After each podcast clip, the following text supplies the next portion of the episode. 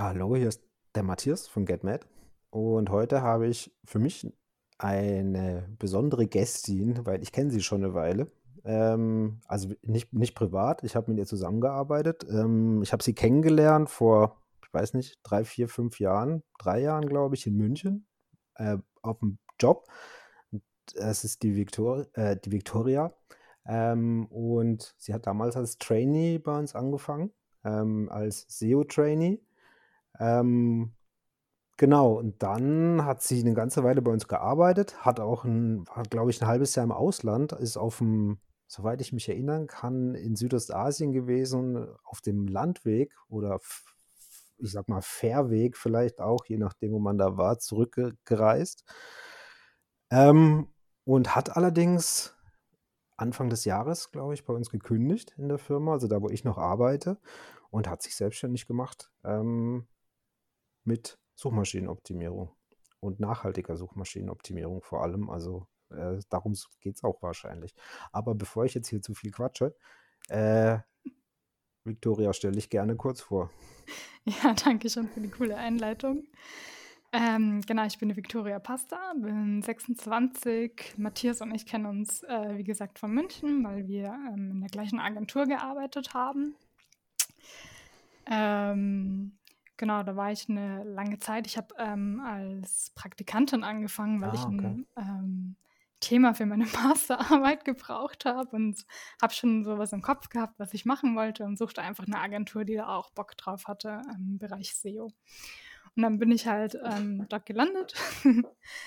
ähm, genau, es war super spannende Zeit, voll viel gelernt. Ähm, dann zwischendrin war ich noch mal ein Jahr weg im Ausland, äh, Südostasien. Der Plan war, so möglichst landüber zurückzureisen.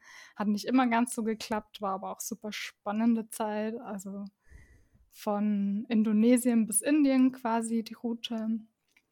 Ähm, genau, dann war ich wieder froh, zurück zu sein in München, ähm, habe da als Consultant angefangen. Und, ja, also die, die Victoria war so gut, dass wir sie unbedingt äh, haben wollten damals in der Firma. Äh, und sie, du hattest, glaube ich, den Job schon in der Tasche, wo du das Jahr Auszeit gemacht hast, oder? Genau, da war die ja. Firma auch sehr ähm, entgegenkommend hm. und das haben wir vorher tatsächlich schon ausgemacht, dass ich dann wiederkommen kann. das hat mich sehr gefreut. Ähm, ja, hat gut gepasst, war tolle Zeit.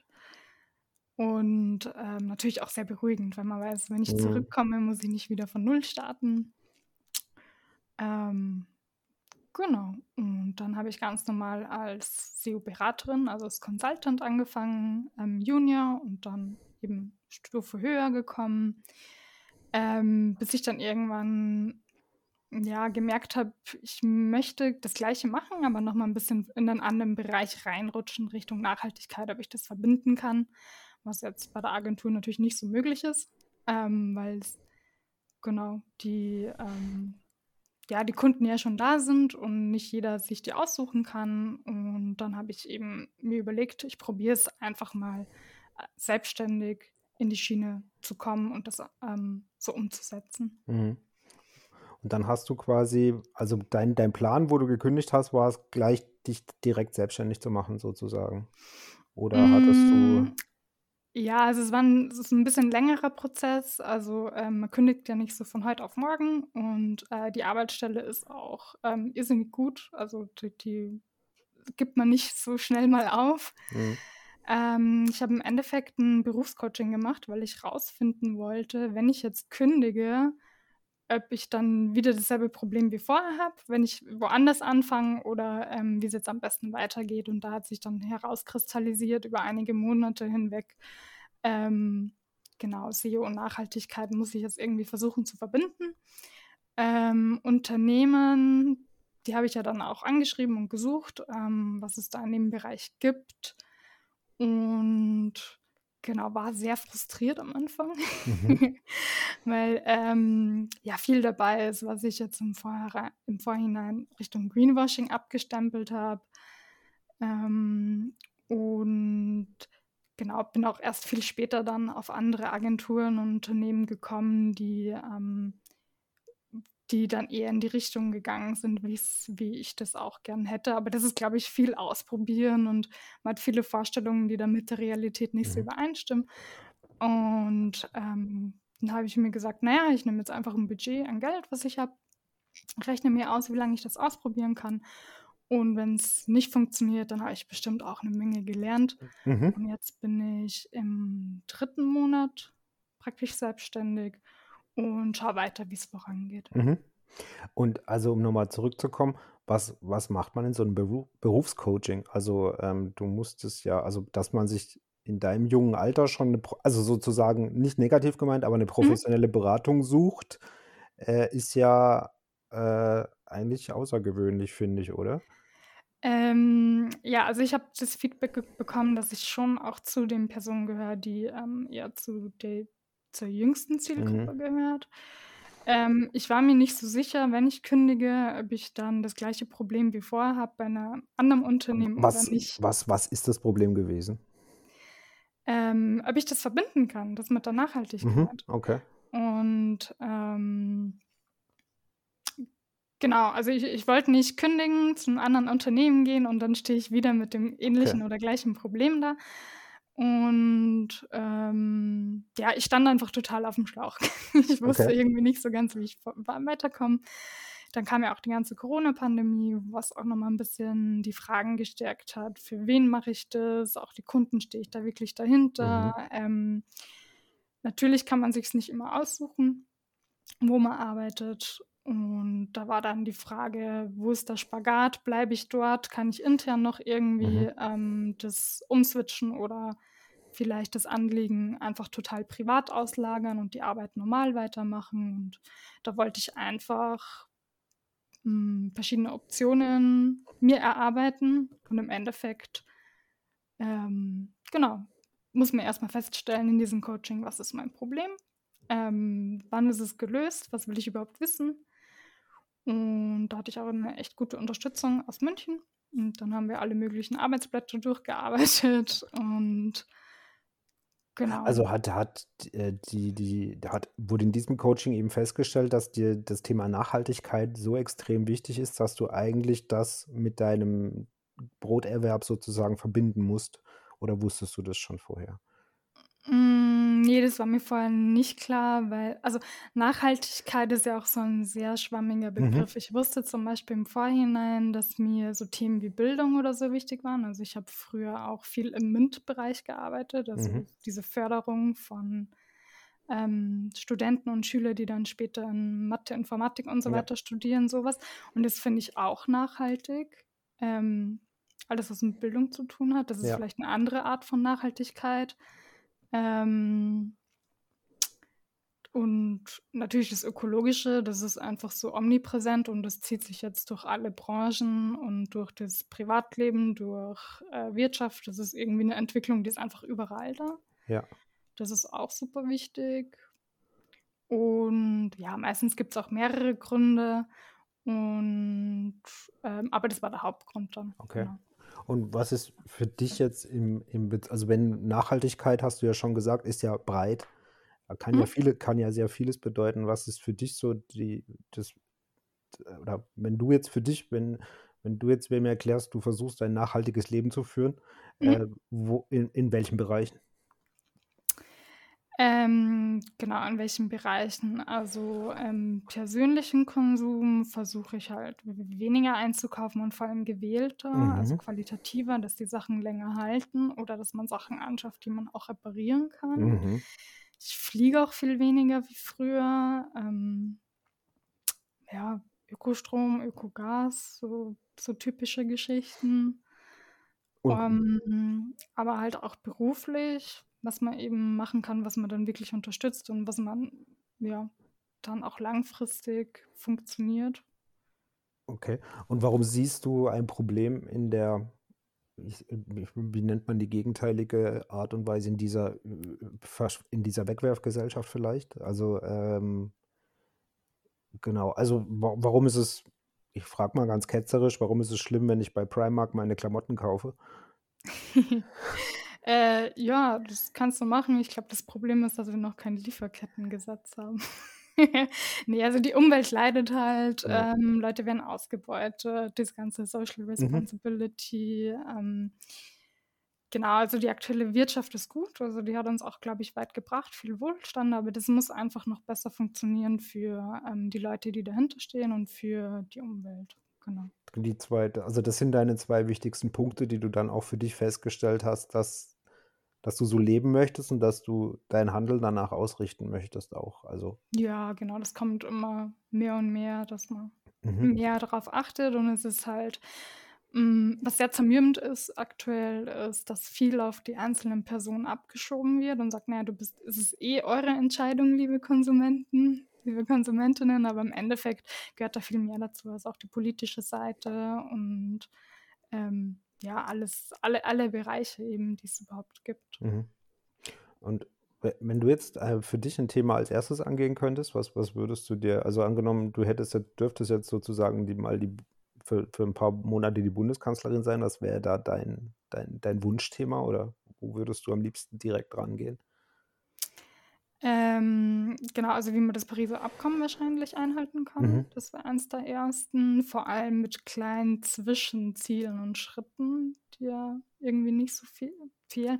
Und vor allem also es wird, glaube ich, schon viel getan, ähm, noch sehr lasch, also wie das Lieferkettengesetz zum Beispiel, Mhm. das ist auch so 'n aktuelles Thema. Das ist super, dass es beschlossen worden ist, ähm genau.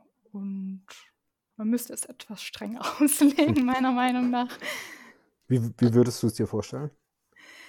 Ähm, also im Moment ist zum Beispiel so, dass nur Unternehmen betroffen sind, die, glaube ich, über 1.000 Personen Mhm. ähm beschäftigen. Das ähm, das wäre zum Beispiel 'n Punkt, wo ich mich frage: „Warum? Warum gilt das nicht für alle?“ Ähm vor allem, weil ich dann vermute, dass manche Unternehmen auch einfach versuchen, unter der Grenze zu bleiben, dann sind sie aus der Verantwortung Mhm. raus. Das ist so ein wichtiger Punkt. Ähm, genau, da Menschen, die irgendwie so betroffen sind von, ähm ja, von der Ausbeutung zum Beispiel, haben aktuell jetzt auch nicht die Möglichkeit, ähm, zu klagen vorm Gericht in Deutschland. Das wäre auch 'n Punkt. Also sprichst du jetzt von Ausbeutung es gibt ja verschiedene Arten von Ausbeutung. Man könnte ja sagen, der deutsche Mindestlohn grenzt schon an Ausbeutung. Man könnte aber auch sagen, die Produktionsbedingungen zum Beispiel eben im Ausland, wo viele unserer Produkte herkommen, ist, keine Ahnung, also weil wir's grad von den Klamotten hatten, äh, die die Klamottenherstellung in Bangladesch ist höchstwahrscheinlich größtenteils Ausbeutung. Mhm. Ähm also du du siehst dann beides oder oder geht's dir jetzt mehr global um die Sicht oder eher lokal? Hm, ja, ich muss sagen, dass ich die Frage nicht verstehe. Also für mich sind es halt, ähm, vie auch viele Umweltfragen, weil Okay. die Umweltfragen dann auch das beeinflussen, wie Menschen vor Ort leben Ja. können. Also wenn wenn die Umwelt zerstört wird und Leute vor Ort halt ihren Lebensraum genommen wird, dann können die Bauern und so weiter mit Mhm. dem Land zum Beispiel nix mehr anfangen.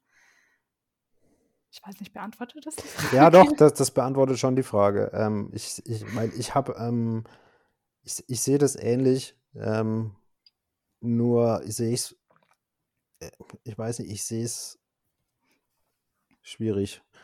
Ich sehe es nicht so ich sehe es nicht ich sehe es nicht ich weiß nicht, wie man's lösen soll, sagen wir mal so. Das ist mein Mhm. großes Problem daran. Ähm wir leben hier aus meiner Sicht halt in 'ner Gesellschaft, die natürlich ändert sich was, aber, ähm, wenn wir Klimaziele zum Beispiel erreichen wollen, dann ist es mit dem Tempo, wie sich's ändert, bei uns und global nicht machbar. Also, ich glaube persönlich nicht, egal was wir tun, dass wir auch nur annähernd diese Klima f Ideen, die die mit diesen Mhm. Abkommen getroffen wurden, dass wir die einhalten. Ich glaube auch jetzt, ähm, dass diese ganzen Naturereignisse, ähm, und die extremen Wetterlagen und so weiter in der Zukunft noch viel schlimmer werden. Und Ja. es es muss richtig es müssen vielleicht noch richtig böse Dinge passieren und es muss Unternehmen und Länder richtig viel Geld kosten, damit tatsächlich was gemacht wird. Weil derzeit ist ich glaube, der Mensch ist gut im wenn wenn 'ne akute Gefahr vor ihm steht. Also, wenn der Tiger vor dir steht und dich fressen will, dann bist du gut im aufm Bauen Baum hopsen. Aber das ist wie mit, das ist, ich sage mal, das ist wie mit dem Rauchen. Ähm, ich meine, du stirbst ja nicht davon, wenn du, wenn du zehn Jahre rauchst. Aber du stirbst vielleicht in 15 Jahren, wenn dann festgestellt wird, dass du, weil du zehn Jahre geraucht hast, was Schlimmes passiert. Aber dadurch, dass die Gefahr nicht direkt vor dir ist, Mhm. tust du es nicht. Also du, du lässt es nicht. Und das ist so das, was ich immer denke. Dass Mhm. Ja, also das ist äh, dieses Problem, dass Ursache und Wirkung wahnsinnig weit auseinander Genau. liegen. Also weiß nicht, 20, 30 Jahre. genau. Und, ähm, und, und jeder natürlich versucht, im Jetzt und Hier am besten dazustehen. Also persönlich, im persönlichen Leben, aber auch jetzt Politiker, die dann versuchen, oder du bist ein Schuldirektor, dann machst du halt Sparmaßnahmen, dass du gerade jetzt am besten Genau. dastehst. Und in 20 Jahren, da bist du eh aus der Verantwortung raus. Dann denkt keiner mehr, dass es eigentlich ja, Ist nach, also dies, Werk genau. Ja, das ist, dein das ist, Grundstein. ja, ja, ja. Aber so sehe ich es. Das ist diese nach mir die Sintflut-Prinzip. Ähm, Ähm, ja, auf jeden Fall. Ja, sehe ich auch so. Aber ähm, nichts tun, weiß ich nicht. Ist ni- irgendwie nicht, nichts tun führt auch zu nichts.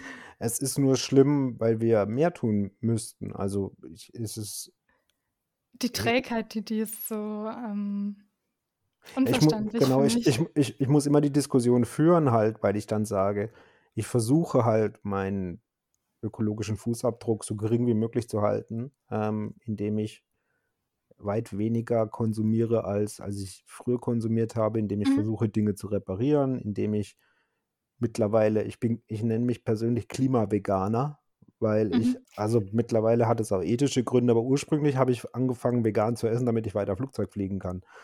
Ähm, also das war so mein Trade-off. Ich habe gesagt, ich, ich, ich lasse die Viecher leben, weil ich ab und zu mal vielleicht noch mit dem Flugzeug irgendwo hinfliegen will. Mhm. Ähm, nur das mache ich und ich fange bei mir an und ich, ich, ich, ich versuche nicht Leute damit zu belehren. Also ich, ich gehe jetzt nicht raus und sage den Leuten, hey, guck mal, wie toll ich bin und so weiter, aber ich Ja, versuche halt, das Gegenteil genau, bewirken. aber ich versuche halt so ein paar Argumente zu finden, aber ich muss leider sagen, dass, dass ich, dass, dass viele sich anhören, viele gar nicht, gar nicht sagen, das ist falsch, was ich ihnen erzähle, aber ihr Leben genauso weiterleben, wie sie es bisher gelebt haben. Ja, ich glaube, also das Hauptproblem ist einfach im Moment, wenn man sich zum Beispiel privat oder als Politiker oder in welcher Position auch immer für die nachhaltige Variante entscheidet, hat man immer einen direkten Nachteil. Also entweder wird es dann teurer für dich, Mhm. weil du jetzt Ökostrom kaufst, oder es ist irgendwie umständlicher, du willst per Land reisen und nicht übers Flugzeug äh, mit dem Flugzeug. Ähm, du hast aktuell keinen unmittelbaren Vorteil für dich persönlich, wenn du dich für die genau, nachhaltige Variante entscheidest. Und da müsste man halt überlegen, wie kann man Rahmenbedingungen oder, oder irgendwelche, wie, wie kann man genau. sp- neue Spielregeln setzen, dass das ähm, eben anders ist, dass Unternehmen einen Vorteil haben, weil dann wird es auch jeder nachmachen. Dann zieht halt die Masche nicht mit, ähm, wir sind ja nur so wenige, sondern da machen sie alles automatisch, weil sie Genau. sich ähm, Geld sparen oder was auch immer. Und das, das versuche ich eben auch mit den, Leut den Leuten. Also ich kenne Leute, ich habe äh, Bekannte, die durchaus auf, äh, auf den Fridays for Future Demos sind und, und da mit, mitreden. Ich habe auch das Gegenteil an Bekannten. Aber ich, die, die Friday for Future ähm, und die Klimabewegung ähm, finde ich, finde ich super Grund, von, von ihrer Idee und von ihrem Grundsatz. Nur erzeugen sie bei der älteren Generation, also jetzt nicht bei mir, aber so in meiner Generation und bei den Älteren oft ähm, eine ablehnende Haltung, weil, weil, weil sie, weil viele ältere Menschen sich nicht von den jungen Hüpfern plötzlich sagen lassen wollen, dass sie ihr Leben ändern müssen. Ja, Ähm, das schwingt halt viel auch mit diesen äh, Verzichtthemen genau. Und also das ist nicht Ähm, so, dass man, also ich habe immer gelernt, man muss Leuten Incentives geben, damit man sie zu irgendwas bringt, aber man darf nicht mit der Verbotskeule kommen. Also das ist so, ähm, ich, ich habe immer gesagt, theoretisch müsste man halt ein zu, viel zu groß dimensioniertes Auto wirtschaftlich so unattraktiv machen, dass, dass man freiwillig das kleine Auto kauft, wenn man eins braucht. mhm. Ähm, das passiert aber nicht, weil ähm, Naja, du kannst dir, also so ein, so ein großes Sports Utility Vehicle wird halt nicht, wird halt nicht anders oder nicht negativer besteuert als, als ein Kleinwagen sozusagen. Also der Unterschied ist zu gering, dass da Ja, irgendwas passiert. plus, plus ähm, je mehr SUVs draußen zum Beispiel rumfahren, desto. Also es macht ja rational Sinn, dass man dann auch sagt, oha, in einem Verkehrsunfall wäre ich im Nachteil. Meine Sicherheit, mein Leben ist mir wichtiger. Und dann Genau. ähm, trifft man halt auch, also rational auch nachvollziehbare Entscheidungen, die halt nicht so ökologisch sind, nachhaltig. Genau, und so geht es halt mit vielem, ist immer so. Also dann, dann Leute, die sich durchaus leisten können, ähm, wenn sie Fleisch oder tierische Produkte essen wollten, die zumindest so zu kaufen, dass, dass, dass, dass die Tiere ähm, ein, vielleicht ein angenehmes Leben hatten. Vom ökologischen Fußabdruck mal gar nicht zu sprechen, kaufen Mhm. halt ihre, ihre Fertigabpackware trotzdem beim Discounter. Und wenn ich ihnen dann äh, die Fertigabpackware, es, es geht um Verwandtschaft von mir, Mhm. äh, aus dem, äh, aus dem, aus der, aus dem Kühlschrank hole und ihnen zeige, wo es hergestellt würde, dann sind sie ganz erstaunt, dass es halt bei Tönnies ähm, äh, Mhm. hergestellt wurde, wo dann, wo ich dann sage, ihr findet nicht gut, dass da Leute massiv unterbezahlt werden und ihr findet nicht gut, dass, dass, dass da Tiere so, ja, in Massentierhaltung und so weiter geschlachtet werden. Trotzdem kauft ihr den Scheiß. Ja, es ist frisch abgepackt, es ist Genau. wenig Arbeit, es Genau. ist billiger. Richtig. Also ist ja total na äh, verständlich, Genau. nachvollziehbar.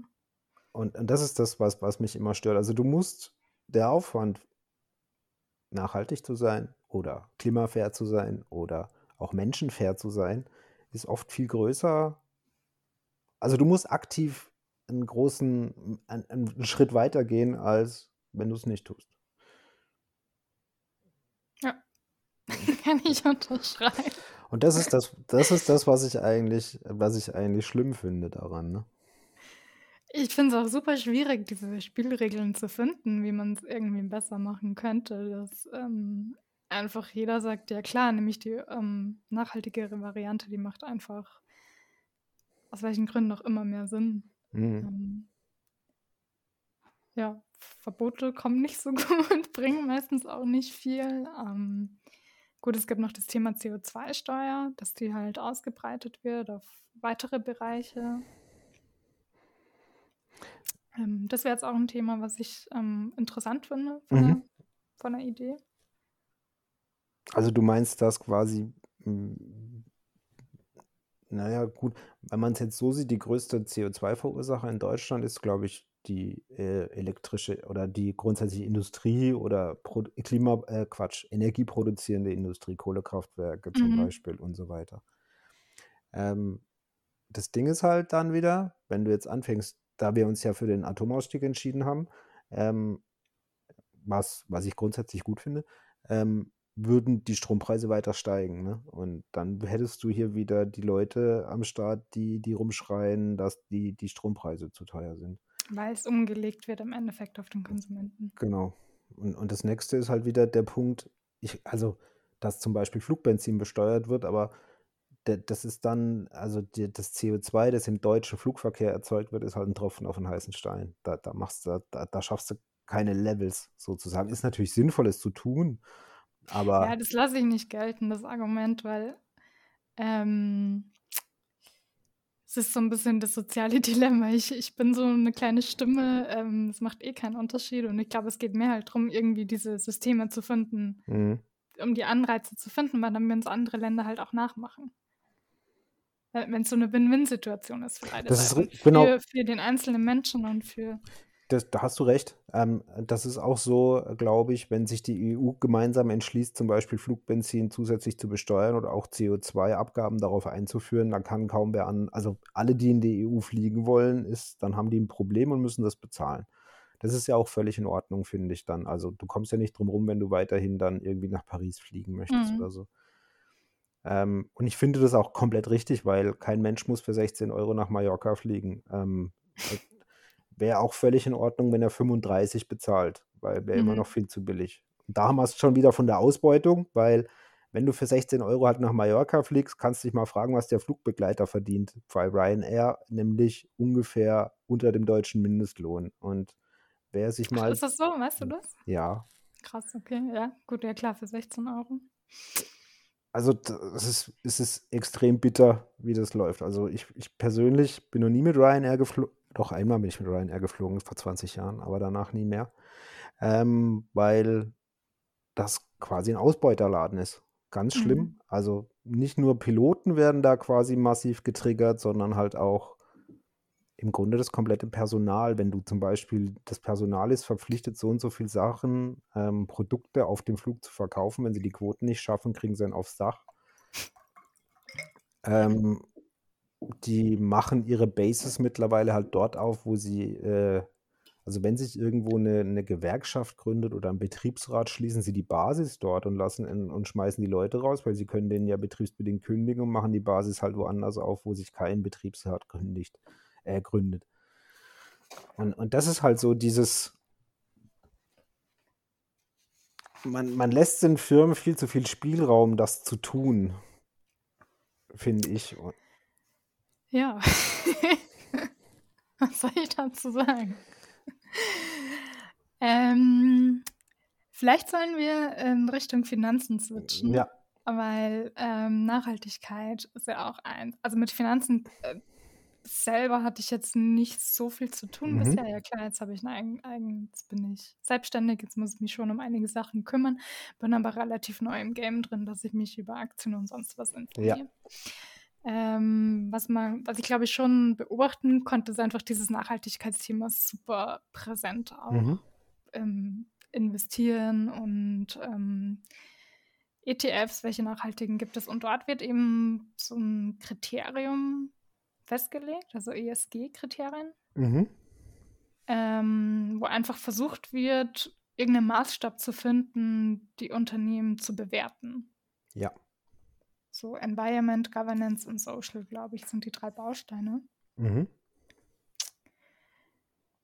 Ähm, müsste man das nicht eigentlich mit Unternehmen generell machen? nicht nur im Finanzbereich. Das ist richtig. Ähm, es gibt auch, also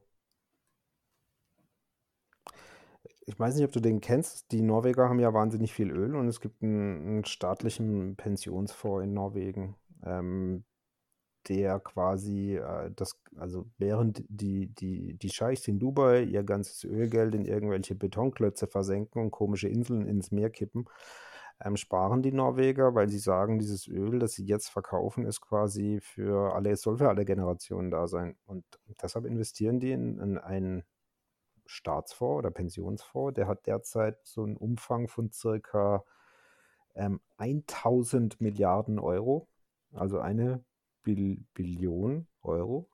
Mhm. Ähm, und die Norweger haben sich ähm, sehr strikte Regeln auferlegt, in was sie investieren. Also das ist äh, ein, also die, die investieren oh, nach ethischen Gesichtspunkten. Ähm, die unter, die unter, also nicht nur was zum Beispiel, also wie du schon gesagt hast, mit ESG-Kriterien, also sie investieren nicht in Firmen, die zum Beispiel Waffen herstellen oder in, in Firmen, die gegen Menschenrechte verstoßen. Ähm, sie, sie, investieren auch nicht in Firmen, die die Umwelt nachhaltig schädigen, wie zum Beispiel Minenfirmen oder so. Oder, mhm. oder was heißt, der Staat investiert nicht, ähm, die das zum Beispiel da keine Kredite ausgegeben werden können, dass sie da überhaupt gar keine Geschäftsstelle eröffnen können? Nee, nee, also die kaufen Aktien. Dieser, dieser ganze norwegische Staatsfonds basiert auf Aktien. Also die kaufen, die Mhm. Norweger kaufen, die haben für 1000 Milliarden Euro Aktien gekauft. Die sind mehr oder mhm. weniger in jedem großen Unternehmen drin, aber eben nicht in, äh, in Unternehmen, die, die haben einen Ethikbeirat, Mhm. der, der sie berät für ihre Investitionen.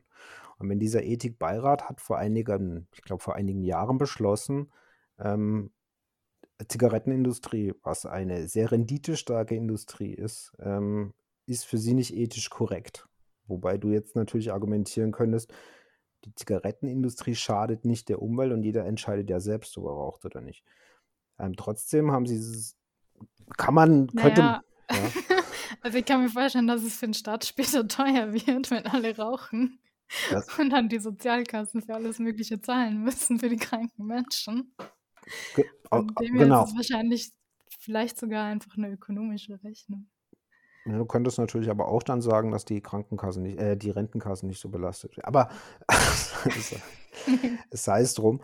Ähm, aber die, die investieren eben nicht in diese Firmen. Und jetzt haben sie eben Zigaretten rausgeschmissen, aber die investieren zum Beispiel halt auch nicht in Airbus oder Boeing ähm, wegen Herstellung von, von, von Waffen. Die Mhm. investieren nicht in Walmart, was der größte, der größte Supermarkt der Welt ist, wegen Missachtung von Arbeitnehmerrechten etc. Ähm, und die schmeißen die dann aktiv aus ihrem Fonds raus. Ähm, Mhm. also das ist, für mich war das immer, bevor es irgendwelche ESG-Kriterien und so weiter gab, ähm, war das für mich immer so die, die Hausnummer an der Orientierung. Ähm, wenn du versuchst, ethisch korrekt anzulegen. Genau. Wobei du dann natürlich ähm, nicht immer safe bist, weil es Unternehmen ändern sich ja auch. Also Ja, das wird das Argument gerne so gebracht, dass man ähm, irgendwie es verpasst, Unternehmen zu unterstützen, die gerade auf einem guten Weg sind. Das ist richtig, genau. Das ist so, ähm, das Problem ist halt, wenn du, du stehst im globalen Wettbewerb, vielleicht oder auch nur in einem regionalen Wettbewerb, aber stellst du jetzt zum Beispiel ein Produkt her und weil du es ethisch korrekt herstellst oder auch vielleicht einfach nur umwelttechnisch korrekt herstellst, hat dein Produkt einen höheren Produktionspreis und du verdienst weniger Geld oder musst dein Produkt zu einem teuren Preis verkaufen, hast du einen Wettbewerbsnachteil. Und dieser Wettbewerbsnachteil kann sich halt extrem auswirken, sodass dein Konkurrent vielleicht so groß wird, dass er dich irgendwann schluckt, weil hm, deine Marke besser ist oder was auch immer oder du eben irgendwann dieses Geld nicht mehr verdienen kannst, weil dein Wettbewerber so stark die Preise senkt, dass du gar nicht mehr mitkommst. Mhm. Ja, es kommt wahrscheinlich auch auf den Markt drauf an. Ich glaube, bei uns, glaube ich, gibt es schon viele Leute, die auch tief in die Tasche greifen und sagen, ich gebe mehr Geld aus, aber Mhm. das kann sich ja bei weitem nicht jeder leisten. Und das ist das Problem ähm, aus meiner Sicht. Also du hast die Leute, also die Leute in meiner Filterbubble, mit denen ich halt zusammenarbeite und so weiter, die haben in der Regel die Wahl, weil da keiner auch nur annähernd äh, wenig Geld verdienen würde.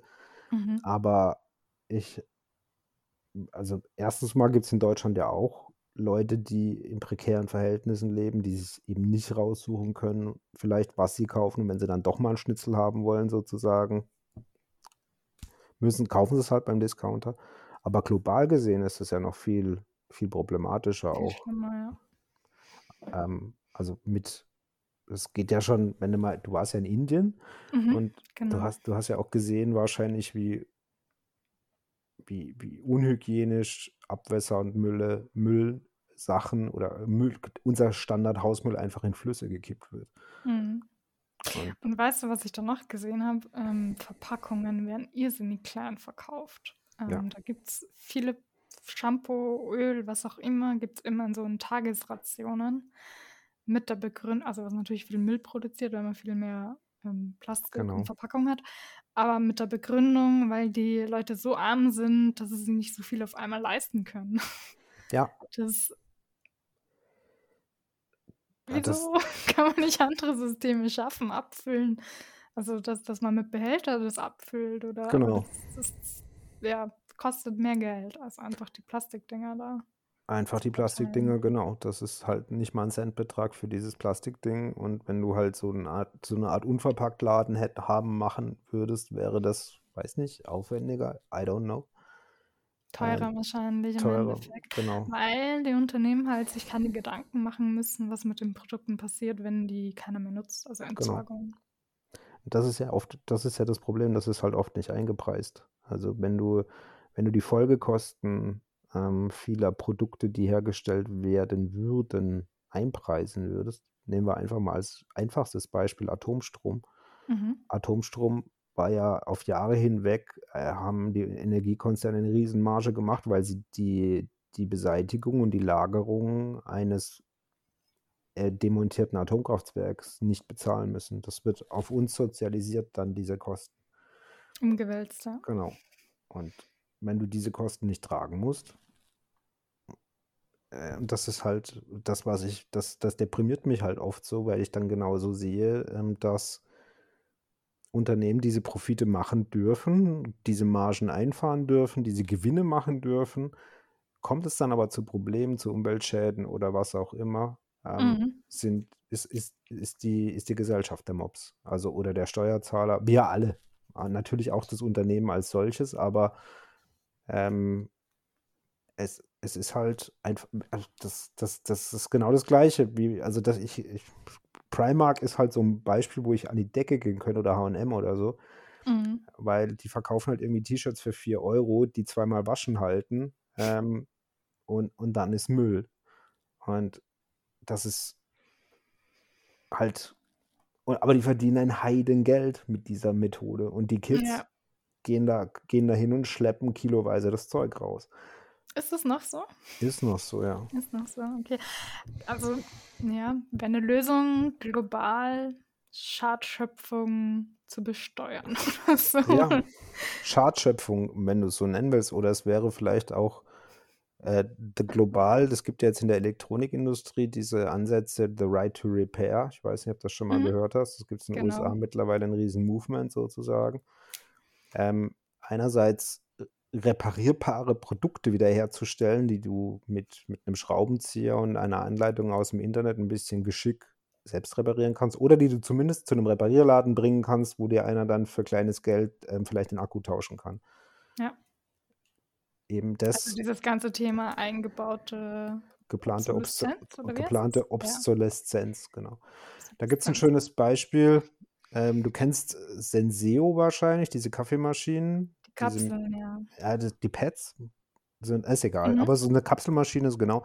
Und da gab es die erste Generation der Maschinen, ähm, ist immer so kurz nach zwei Jahren kaputt gegangen. Und die hatten, die hatten einen Widerstand drin, der genau auf diese Lebenszeit ausgelegt war. Wenn man das wusste, konnte man den Widerstand reinlöten, äh, rauslöten und mit einem 5 Cent Widerstand wieder. Aber die wollten mehr Maschinen verkaufen, Ja, natürlich. klar. Und Klar. Und hinzu kommt, glaube ich, ähm, sicher gibt es auch Unternehmen, die das nicht so planen, aber wo einfach schlechtere Materialien verwendet werden, wo die Sachen einfach grundsätzlich nicht so lange halten. genau. Konnte man ja Apple auch nachweisen bei seinen iPhones, dass die mit der Zeit langsamer geworden sind, weil Apple das in die Software eingebaut hatte, nicht weil es Mhm. notwendig war. Ja. Und, der, und wenn das halt schon so, ich meine, Apple ist für mich so das, das Paradebeispiel für Greenwashing, also äh, im, im par excellence. Die stellen sich in ihrem schönen neuen Gebäude aufs Dach und sagen, es ist alles 100% Öko. Dabei lassen sie halt alles in China und Indien produzieren und da ist Mhm. nichts Öko. Aber selbst, weißt du, wenn du selbst so Riesenkonzerne und Apple könnte es sich leisten bei den Preisen, die die aufrufen, bei den Margen, die die haben, es trotzdem nicht machen, verliere ich so ein bisschen den Glauben. Und das Ding ist halt, weißt du, ich, ich, ich würde sagen, wenn du jetzt in der Politik säßt oder ich, würde ich versuchen, sowas zu implementieren oder durchzudrücken. Aber wer beeinflusst denn in unseren westlichen Demokratien die Politiker? Das tut ja nicht das Volk, du wählst die. Aber dann kommen halt die Lobbyisten um die Ecke und erklären denen, hey, geplante Obsoleszenz, das gibt's gar nicht. Das ist ein Fake, das haben die auf Twitter erfunden. Ähm, und ja, solange du, also dieses Wachstum, Wachstum über alles, solange du eigentlich nur daran gemessen wirst, dass du jedes Jahr mehr verkaufst und mehr Umsatz machst und mehr Gewinne machst und ja, Man müsste von einem qualitativen Wachstum jetzt ins, äh, vom quantitativen ins qualitative kommen. Aber halt wieder so, dass die Unternehmen Vorteil davon haben. genau. Ist aber nur die Frage, wie, ja, Wie geht das? wie geht das? So, und dann, dann sind wir am, am Ende der Tafel so ein bisschen, dann sind wir nämlich beim Geld. Ähm, solange du dich messen lässt in äh, wie viel Geld verdienst du und leider ist dieses System, das, dieses perverse System so, dass also bei der, an der Börse ist es jetzt so, pass auf, ähm, wenn, wenn jetzt ein Unternehmen, sagen wir mal, eine Milliarde Gewinn macht, dann Mhm. erwarten in der Regel bei einem normalen Unternehmen, das jetzt keinen super Boom-Branche hat, erwartet man im Jahr darauf einfach ein bisschen mehr, damit man sehen kann, dass das Unternehmen weiter gedeiht und wächst. Und erfüllen die diese Zahlen nicht oder bleibt auch stagniert das und sie veröffentlichen das dann, dann sinkt der Aktienkurs und die kriegen einen aufs Dach von ihren Shareholdern, weil man erwartet einfach immer ein bisschen mehr. Also ein, ein, es gibt keinen Schrumpfweg für Unternehmen oder sich, sich zu schrumpfen und trotzdem den Wert zu erhalten, etc. Und das ist der Grund, solange wir das in Geld messen, was da passiert. Und die Shareholder sind da, weil sie nötig sind für die Investitionen? Genau. Du, wenn du Aktien kaufst, bist du Shareholder und du gehst ja, also du, du bist jetzt, du hast erfolgreich deine Firma gegründet ähm, und vielleicht wächst du zukünftig und gedeihst du und dann wirst du vielleicht anfangen, äh, Leute zu beschäftigen. Ähm, und irgendwann ähm, bist du so erfolgreich, dass vielleicht irgendeiner um die Ecke kommt und sagt, ich möchte, hey Victoria, verkaufst du mir 10% deiner Firma? Ähm, ich möchte mich da mhm. partizipieren und ich gebe dir dann, dann kannst du einen Preis aufrufen, kannst quasi Cash-out machen sozusagen so ein bisschen. Also du lässt dir dann 100.000 Euro oder eine Million geben und übergibst dem 10%. Und nichts anderes ist ja eine AG. Also eine Aktiengesellschaft ist ja so, mhm. die, die war ja früher mal ein kleines Privatunternehmen, das riesig gewachsen ist. Und irgendwer wollte dann Cash sehen. Oder die haben Cash gebraucht für weiteres Wachstum und so weiter. Und dann haben sie Aktien emittiert, sozusagen, und haben es möglich gemacht, ähm, für jeden Anteil in diesem Unternehmen zu kaufen. Aber du kaufst. Ja, also Unternehmen, die halt möglichst nachhaltig sein wollen, müssen möglichst viel Mitspracherecht haben und dementsprechend müssen sie sich möglichst unabhängig finanzieren. Genau. Korrekt, das ist das Ding. Solange du, das kannst du machen, wenn du in deinem Privatunternehmen bist, ähm, weil dann kannst du sagen, ich als Victoria verzichte dieses Jahr auf 10.000 Euro zusätzlichen Gewinn und die investiere ich lieber in meine Mitarbeiter, um denen vielleicht eine etwas mehr Geld zu geben oder du investierst die in, in ein besseres Arbeitsgebäude oder du investierst hier in qualitativ hochwertigere Nahrungsmittel. Aber das, muss, das kannst du für dich entscheiden und das ist deine moralische Entscheidung. Aber ja, und andere Finanzierungswege sind halt so unattraktiv. Ähm. Es gibt, das, das, das ist das Problem. Das ist tatsächlich das Problem. Schaut, du hast, ich habe, das, das Schlimme war, ich habe meiner, ich habe meiner Firma gearbeitet, wir haben einer US-amerikanischen Holding gehört. Und diese US-amerikanische Holding hat über die ganze Welt verstreut Firmen. Und es hieß bei uns immer, die investieren aktuell nicht bei uns, weil wir dieses Wachstum nicht versprechen, dass eine Firma zum Beispiel in China oder eine Tochtergesellschaft in, in, in, in Brasilien verspricht. Also du gehst immer mit deinem Geld eigentlich dahin, wo du die möglichst höchste Rendite bei der größten Sicherheit bekommst. Und wieso sollte ich dann freiwillig auf Rendite verzichten? Außer ich habe einen moralischen Kompass oder ähm, eine moralische Wertevorstellung, aber das hat Geld nicht. Es ist im aktuellen System einfach nicht vorgesehen. Genau. Es, ist nie es gibt ein paar Privat Privatmenschen, die halt irgendwelche Nachrangsdarlehen verleihen, aber genau. das ist zu wenig. Das ist richtig, genau das ist das. Du kannst dich, es gibt natürlich jede Menge ökologische Projekte. Es gibt äh, ökologische Forstwirtschaft in Rumänien, es gibt ähm, Investitionen in erneuerbare Energien etc. Ähm, es gibt wahrscheinlich auch faire Peer-to-Peer-Kredite und so weiter. Hm. Aber in der Regel, nicht bei allen, aber in der Regel verzichtest du bewusst auf Rendite, wenn du dort investierst. Und dann kommen wir jetzt wieder ganz ans Ende. Im Endeffekt muss jeder kleine Shareholder dann für sich entscheiden oder muss dem Unternehmen Druck machen sozusagen und sagen, mir ist das wichtig und dafür verzichte ich auf Rendite. Wie kann sowas aussehen, dass man da hingeht und sagt, das ist mir wichtig? Naja, der erste Weg ist ja, wenn du eine Aktie besitzt, darfst du ja auf die Hauptversammlung. Und äh, Du kannst ja auch eine, ein, also dann hast du theoretisch ein Stimmrecht und kannst ja auch das Mikrofon krallen und dem CEO der Firma sagen, bitte mach mehr Nachhaltigkeit. Der lacht sich dann wahrscheinlich aus, weil du halt eine 10 Aktien hast oder so. Mhm. Aber theoretisch kannst du ja eine Aktionärsvereinigung gründen. Äh, wenn du jetzt sagst, du möchtest, du hast ein großes Interesse dran, dass zukünftig die BASF äh, nachhaltiger wirtschaftet, etc., dann könntest, ja. Ja, Ich schreibe gerade auf, Also. Punkt 1, Ja, genau. Aktionärsvereinigung gründen. Hm. Ne, aber das wäre also, ähm, passiert aktuell nicht. Also wäre wäre 'ne Möglichkeit, sich zusammenzutun Genau. und aber du hast ja trotzdem nicht so viel Stimmrecht normalerweise. Also, Genau. haben ja nicht so viele Anteile in von 'nem Unternehmen verkauft, dass man die ja überstimmen kann in der Regel. In der Regel nicht, außer du bist jetzt zum Beispiel ein nachhaltiger Aktienfonds oder ein nachhaltiger ETF.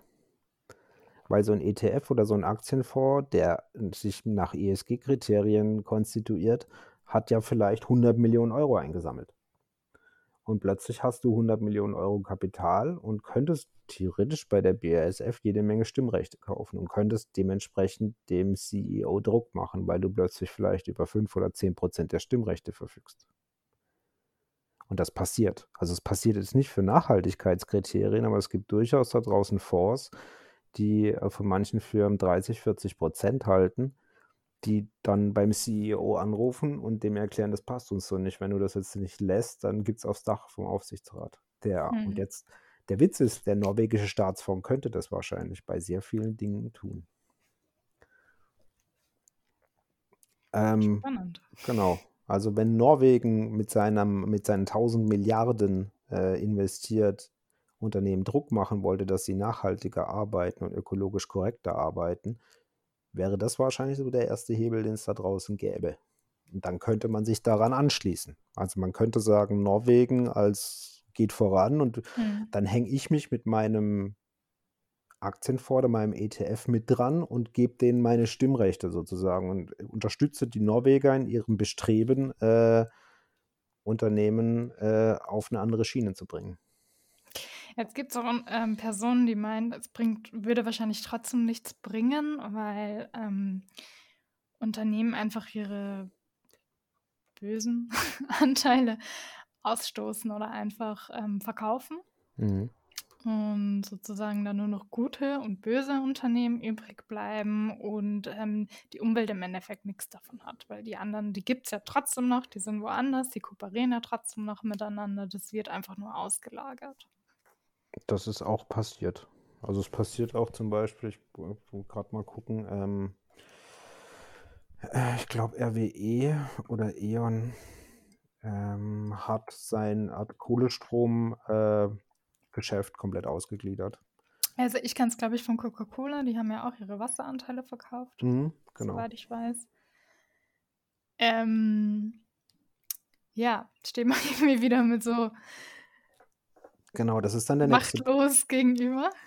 Genau, das dasselbe ist Nestlé als Beispiel. Die haben's ich weiß nicht, ob sie's verkauft haben und die haben ja massiv Druck gekriegt, weil sie den äh, weil sie in diversen Ländern, äh, den Leuten das Grundwasser abgraben, um es in Ja. Plastikflaschen abzufüllen, um es dann den Leuten wieder zu verkaufen. Ähm, aber genau, das das ist ist ja auch das Tönnies-Beispiel gewesen, ne? Also, da gab's ja ich weiß nicht, kennst krieg's nicht mehr auf die Reihe, aber da gab's ja die Regelung, wenn du ein Unternehmen hast, äh, das unter so und so viel Mitarbeiter hat, gilt gelten diese Corona-Bestimmungen nicht für dich. Und Tönnies Mhm. hat halt irgendwie 200 GmbHs gegründet gehabt, um diese Regeln zu umschiffen. Und das ist manchmal frage ich mich, ob Politiker so scheißdoof sind, äh, und das nicht kapieren, ähm, oder ob sie's halt mit Absicht zulassen, weil sie Incentives davon haben. Und Ja, red mal weiter. Ne, das das das das ist das ist tatsächlich das passiert halt oft, dass du deine schwarzen Schafe, die die suchst du dir im Unternehmen zusammen und gliederst die aus, wenn du deine Firma, äh, grüner haben möchtest. Oder, äh, dass sie für die Aktionäre zukünftig besser dasteht, weil du keinen Kohleanteil mehr, ähm, produzieren möchtest. Mhm. Und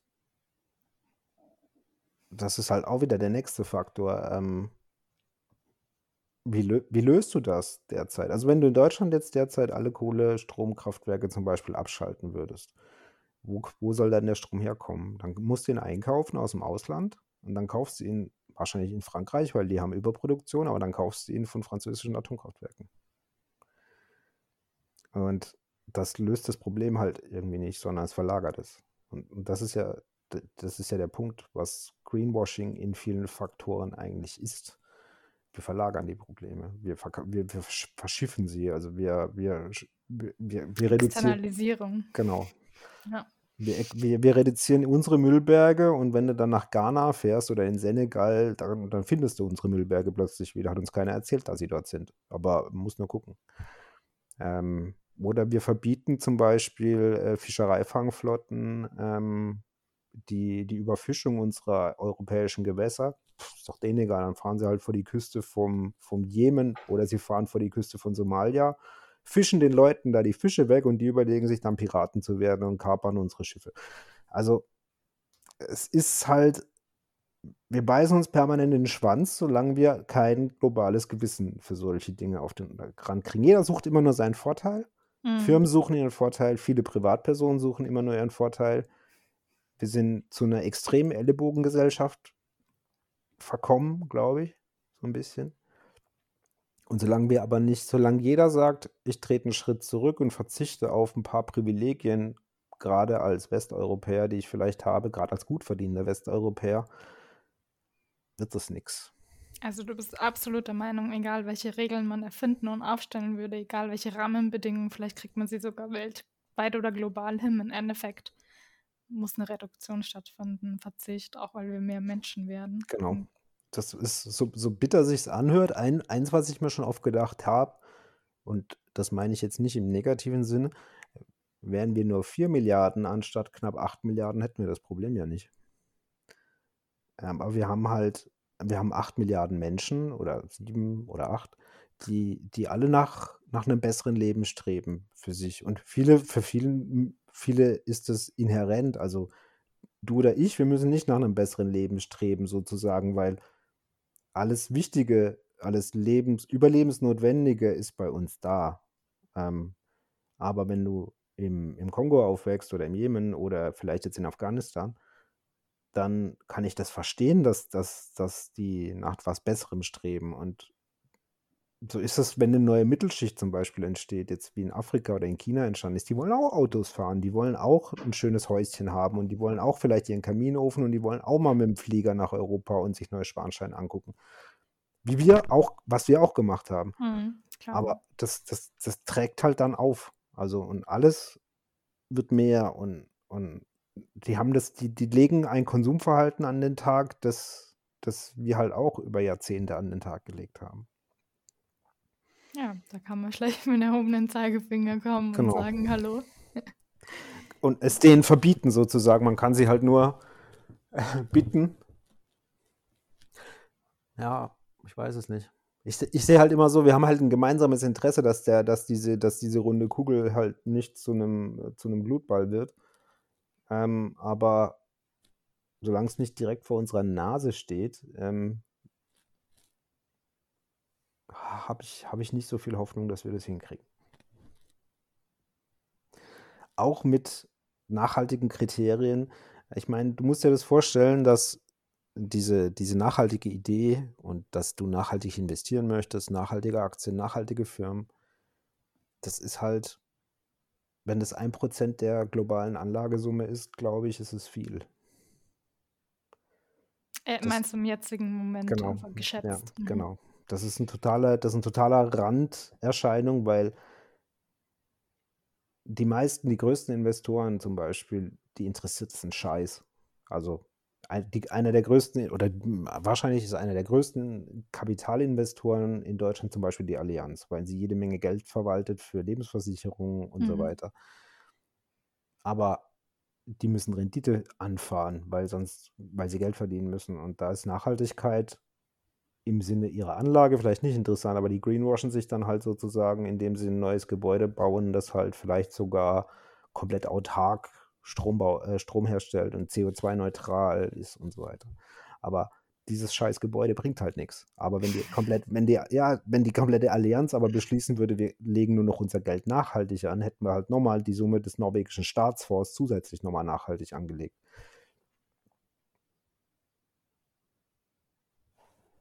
Ja, ich, ich, ich, ich hm, möchte noch immer ein bisschen dran festhalten, dass man irgendwelche Regeln findet, die Mhm. eben genau diese ähm, nachhaltigen Varianten bevorzugt, dass sie dann Ja.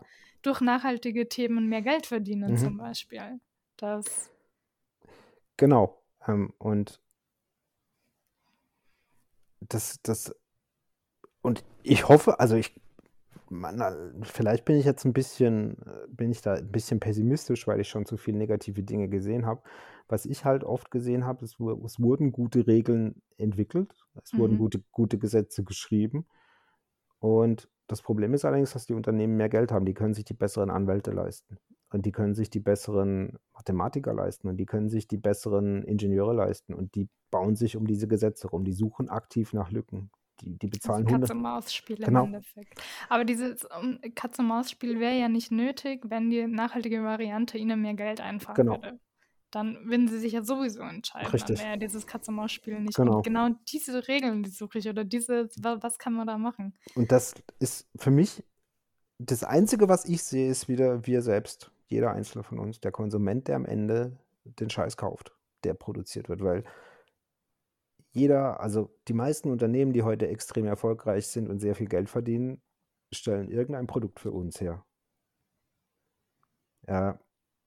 Und ob es sei es, ob du tanken gehst, ähm, sind große Ölkonzerne, kannst aufhören, tanken zu gehen und ähm, auf alles, wo Öl drin ist, verzichten. Und dann setzt du einen Hebel dort an und dann müssen die Unternehmen überlegen, wie sie Geld verdienen. Oder du kannst eben sagen, du kaufst nicht mehr dort und dort, aber es muss zu einer globalen Massenbewegung werden.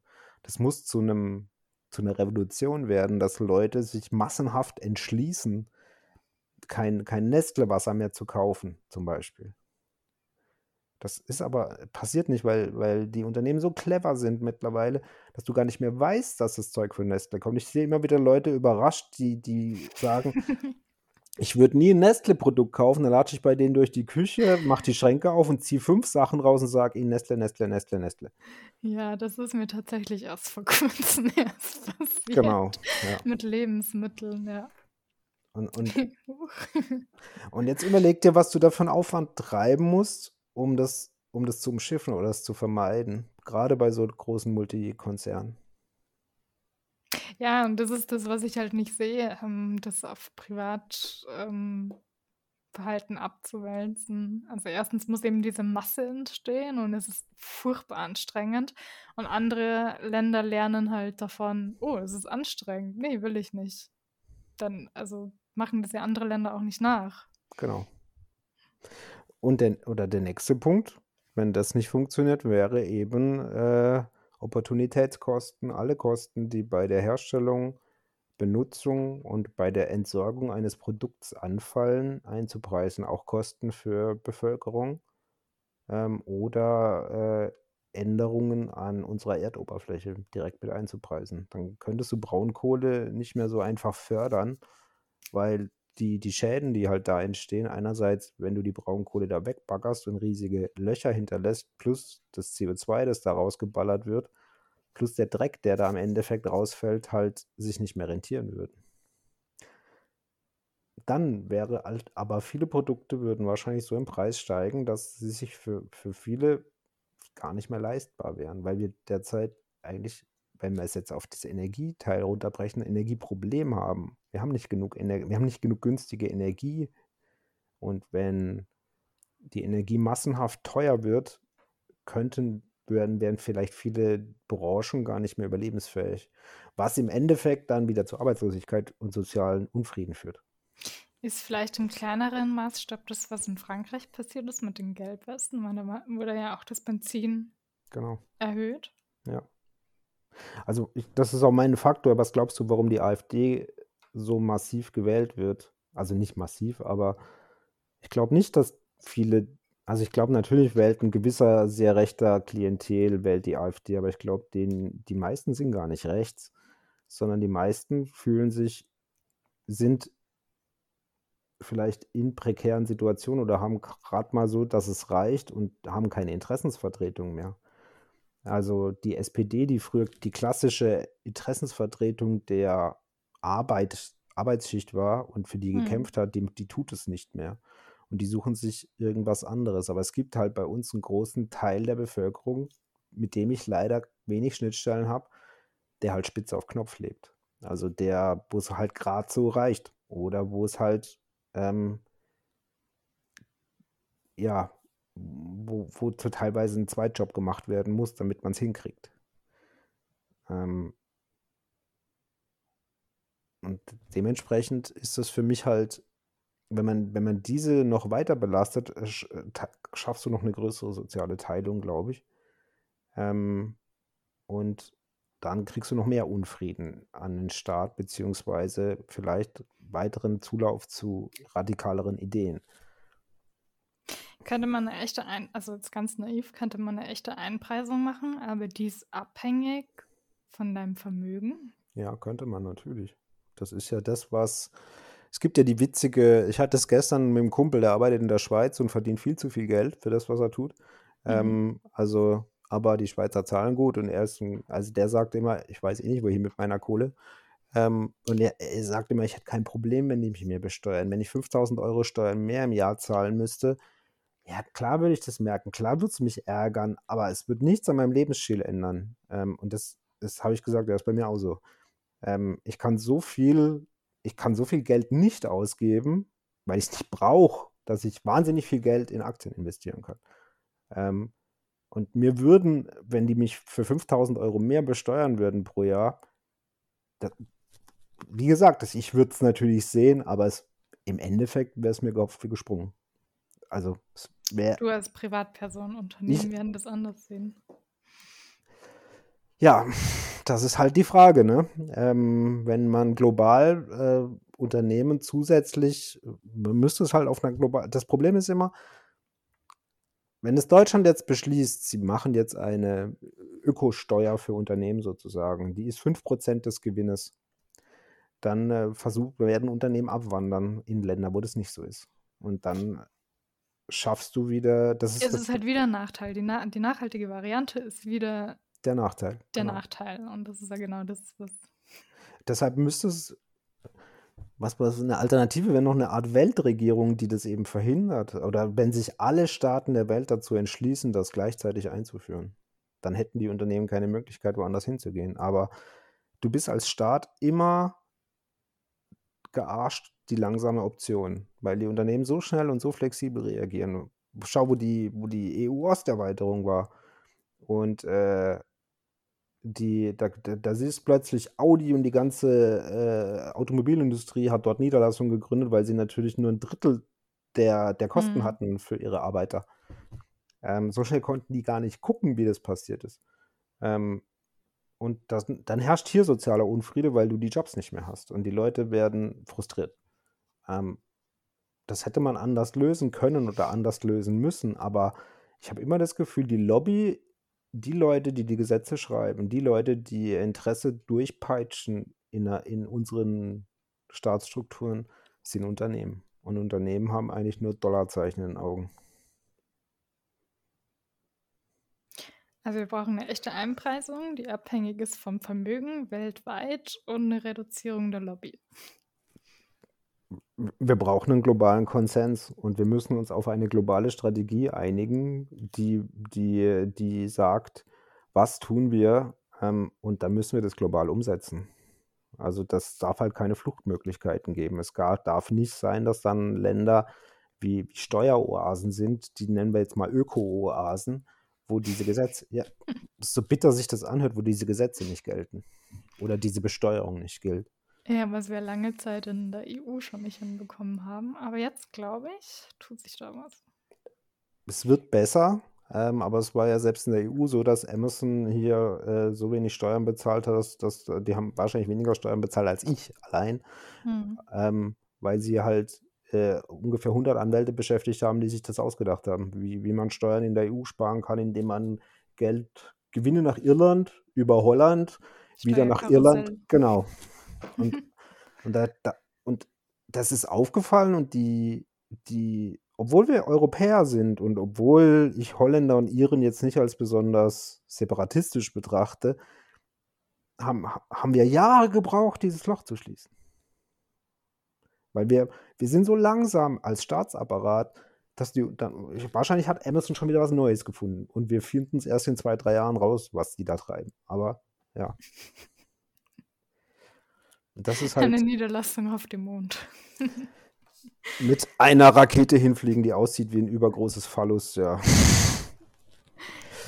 Ich habe letztens gelesen, es gibt eine Initiative, die sich dafür einsetzt, dass Ressourcen auf dem Mond für alle da sind. Nicht nur für einzelne Unternehmen, die dann hochfliegen und sich das abgrasen. Das Hört wird, sich irrsinnig utopisch an. Ähm, ja, und erinnert mich ein bisschen so an diese Open-Source-Geschichten ne, in der IT. Irgendwie so Common Good sollte eigentlich für alle da sein. sollte eigentlich für alle da sein, ja. Aber das ist ja nicht mal mit unseren Staatsressourcen so. Also wenn du dir guckst, wo ich, ich bin immer wieder fasziniert, wie die rohstoffreichsten Länder, die die größten Bananenrepubliken der Welt sind und wie sich da so eine Kleptokratie quasi das Geld reinschaufelt und die Bevölkerung nichts davon hat. Also Kongo, Nigeria und so weiter. Also wir kriegen es ja nicht mal, Ja, viel Korruption, ne? genau. Also, was ja wieder in den ESG-Kriterien drin ist. Richtig. Und aber du fragst dich halt, why? Also wir haben ja selbst in unserem Land Korruption. Wenn wir jetzt da ein paar CDU-Bundestagsabgeordnete, die halt Deals mit Aserbaidschan gemacht haben, wo du dich dann Mhm. fragst, jo, geht's noch? Ihr habt ja jetzt echt kein Geldproblem als Abgeordnete und trotzdem macht ihr so einen Scheiß. Also ich frage mich immer, wir sind halt als Spezies vielleicht auch gar nicht äh, geeignet, um in, in, keine Ahnung, in die nächste Stufe einzutreten, weil wir sind, wir sind halt nicht so geil, habe ich immer das Gefühl, wie wir tun. Ja. Also, ja. Du denkst, dass auch eine andere Wirtschaftsform mit mehr Regeln oder so das nicht ganz lösen wird, weil das Problem eigentlich der Mensch ist. Ich glaube, Ameisen wären besser oder Bienen, äh, weil die ähm, oder die, die meisten Tiere haushalten mit ihren natürlichen Ressourcen. ist witzig, wenn man das so ein bisschen beachtet. Beziehungsweise dezimieren die sich dann selbst, wenn eben die Ressourcen nicht ausreichen. Ähm, Ja, genauso Pflanzen, Bäume, die genau. dann irgendwelche Äste abwerfen. Genau, richtig. Also die, die, die nehmen das, was da ist, aber sie, die Bäume, also es gibt sehr wenige Spezies, die halt aktiv ihren Lebensraum zerstören. Also wahrscheinlich gibt es schon ein paar Algenspezies oder so, aber ähm, Überpopulationen einfach, genau, ne? richtig. Aber sonst ist, ist der Mensch so, so ein klassisches Beispiel dafür, der es halt seit, seit der Industrialisierung aktiv betreibt. Vor der Industrialisierung waren wir's, haben wir es auch nicht getan. Aber die, der, die, wir haben das, das musst du dir halt mal auf der Zunge zergehen lassen, sage ich da immer. Wir schaffen es halt irgendwie seit 1850 ähm, und 1850 bis heute sind keine 200 Jahre. Wir haben in 200 Jahren eigentlich, wir sind in 200 Jahren zu einem Risiko für den Planeten geworden, was wir vorher in, in, in Zehntausenden Jahren nicht geschafft haben. Denkst du, dass Geoengineering irgendwie einen Beitrag leisten könnte? Oder ist das ein Thema, das sich eher verschreckt? Nee, mich verschreckt es nicht. Ich habe auch schon diese Konzepte gelesen, ähm, große, äh, äh, ja, von, von künstlichen Wolken und Nebel, äh, das, äh, und Scheiben vor die Sonne zu kleben sozusagen oder in unsere Atmosphäre zu packen, um äh, die, die UV-Strahlung äh, abzumildern und die Aufheizung zu vermeiden. Das Problem, was ich dann nur sehe, dann, das, das, das, das löst das Problem ja nicht, das verschiebt Außer du wirst jetzt zum Beispiel, du, du bist jetzt eine clevere Ingenieurin und entwickelst zum Beispiel ein, ein, ein, ein, ein, ein Gerät, das CO2 aktiv aus der Luft filtern kann. Das gibt es ja bereits. So Richtig. CO2-Staubsauger, aber nur im kleinen Maßstab. That's the problem. Und die Dinger brauchen so viel Energie, die wir derzeit nicht produzieren können, beziehungsweise wir würden die Teile mit der Energie betreiben, die sie nachher rausfiltern müssen. Was dann. Also du bräuchtest einerseits eine Energiequelle, die nahezu unerschöpflich ist. Und zum Zweiten müsstest du die Dinger im Large Scale haben, ähm, die dann richtig was wegsaugen aber, aus der Luft. Und das kann passieren, dass wir das entwickeln und es kann auch sein, dass wir da hinkommen. Die, die, mit der Kernfusion kommen sie ja auch allmählich mal wieder voran. Mal gucken, wie lang. Aber dann ist es zu spät, weil es passiert nicht in den nächsten 50 Jahren.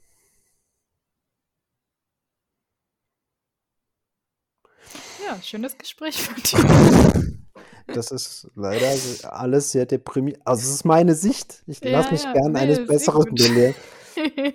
Ich lasse mich gerne eines Besseren belehren. Ich, ich, ich finde, ich, ich freue mich, dass Leute aktiv für den Planeten kämpfen. Und deshalb tue ich ja auch als alter weißer, ja, so alt bin ich jetzt nicht, aber als älterer weißer Herr, Mann, ähm, versuche ja meinen Beitrag zu leisten und bin, habe mich hab aktiv auch geändert in meinem Leben, weil ich war nicht Veganer zum Beispiel.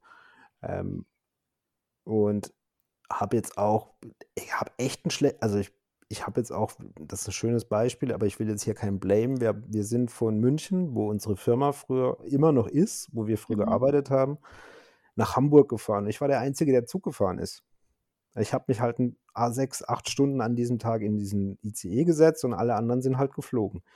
Ähm, weil ich gesagt habe, nee, äh, ist mir jetzt hier Inlandsflüge sind böse. Das, also es war schon das drei oder vier Jahre her, bevor die Debatte Mhm. kam.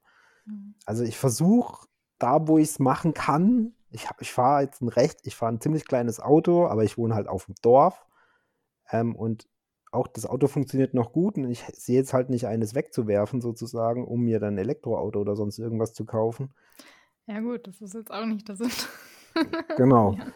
Ja. Ähm, etc. Ich tue sämtliche Wege, die ich, die unter fünf Kilometer sind, oder also alles, was ich hier im Dorf, gehe ich zu Fuß oder fahre ich mit dem Fahrrad. Ich setze mich, Mhm. also ich, ich, ich, und da bepöbel ich teilweise Leute, die, wo ich weiß, dass sie jetzt 600 Meter im Auto gefahren sind, weil sie zu faul waren zu laufen. Ja, also, das, also zusammengefasst, das Einzige, wo du siehst, wo man Hebel hat, ist tatsächlich nur der persönliche Konsum. Das ist so mein, außer du entwickelst den wohlwollenden Diktator, der das, das ist immer so ein Ding. Das Schlimme ist ja, weißt du, wer es, wirklich aktiv ändern könnte in seinem Land, das wären die Chinesen. Weil die Chinesen können einfach eine, eine Partei, eine Diktatur, die kann beschließen, ab morgen kostet hier der Sprit 5 Euro und Hm. ihr, und ihr könnt rein gar nichts dagegen tun, weil wenn ihr demonstriert, fahren wir mit Panzer über euch drüber. Aber in, in westlichen Demokratien und in westlichen Staatsformen funktioniert das nicht. Du hast dann plötzlich, keine Partei kriegt es durch, weil vier Jahre später ist Wahl und dann werden die anderen gewählt. Also du musst es, bei, solange wir keine Ameisen sind, musst du es bei uns in die Individuen reinkriegen. Die Chinesen können es ja fast als Ameisen bezeichnen, weil die haben ja eine Königin, das ist ihre Partei vorne und, Hm. all, und die müssen machen, was die Königin sagt. Und das ist ein agilere, das ist eine viel agilere Staatsform. Ich sage nicht, dass es die bessere Staatsform ist, aber es ist die, es ist die agilere Staatsform, um, um Probleme anzugehen, würde ich mal behaupten. Weil da wehrt sich, das kann sich Und man keiner kann wehren. halt schnell reagieren, Genau. in dem Fall. Und wenn du aufmuckst, ist dein Social Score im Minus und dann äh, war's das. Also, Ciao, Leben. genau. Ja. Ähm, jo.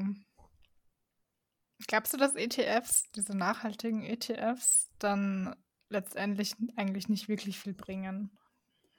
Oder fällt es für dich in die Sparte persönlicher Konsum oder Das ist für mich persönliche? Entscheidung. Ich glaube, wenn alle das tun, wird es natürlich was bringen. Und es müssen, das ist, ähm, wenn wir jetzt noch 200 Jahre Zeit hätten, würde ich dir sagen, ja, und überzeug Leute davon, das zu tun und etc. Hm. pp. Aber wenn ich sage, wenn, wenn mir die Friday for Future Menschen sagen, wir müssen innerhalb der nächsten 30 Jahre was tun, dann sage ich, jo, pff, äh, kannst du machen, aber ist auch gut, dass du es tust, aber ist eigentlich nur ein Tropfen auf den heißen Stein. Hm. Jo.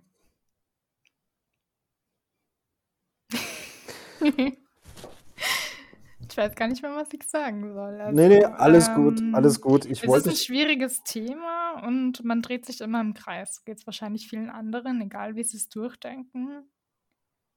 Ich, ich, ich, behaupte, also ich behaupte jetzt nicht, dass ich, äh, dass das, also ich glaube, ich habe da sehr viele Denkfehler und auch vielleicht Aspekte, die ich nicht beachtet habe.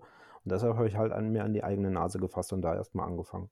Hm. Ähm, und versucht, mein Möglichstes zu tun, um meinen, ja, ja, CO2 und ökologischen Fußabdruck zu verringern und klein zu halten, etc.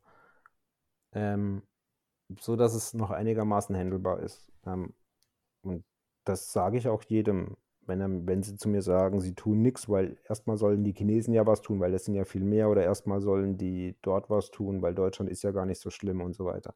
Sage ich immer, ja klar, aber wenn halt alle so denken, nur ist es aus meiner Sicht dafür eigentlich zu spät. Also, außer in 30, nächsten 30 Jahren gibt es irgendwelche interessanten Radiowellen, wo man die Gehirne der Leute umpolen kann oder so. Aber eigentlich, eigentlich halte ich es leider für zu spät, ja.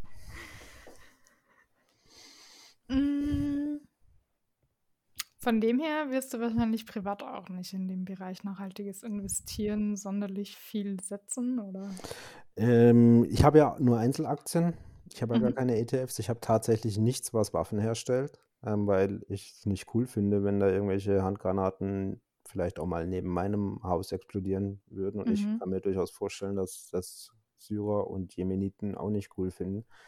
Ich investiere mittlerweile auch nicht mehr in Minen, Rohstoff. Also ich hatte mal brasilianische Minenfirma, hast du vielleicht schon mal gehört, Whale, die haben auch jede Menge, oder Wale, die haben jede Menge um, Umweltzerstörung im Amazonas angerichtet. Mhm. Sowas würde ich mir heute auch nicht mehr ins Depot legen. Aber ich habe zum Beispiel kein Problem mit Tabak oder Alkohol. Ähm, Mhm. Ich bin überzeugt, dass viele meiner Investments nicht super ethisch korrekt sind. Also es kann durchaus sein, dass du bei mir Firmen findest, die du sagen würdest, die beuten Mitarbeiter aus. Ähm, dann aber, wenn ich es aktiv weiß, äh, werde ich das Investment normalerweise abstoßen oder wenn ich sowas mitkriege. Aber ich bin jetzt auch nicht der, der aktiv nachforscht, äh, Mhm. bevor ich das Investment tätige, muss ich dazu sagen. Mm, Was ist mit Nahrungsmitteln? Ähm,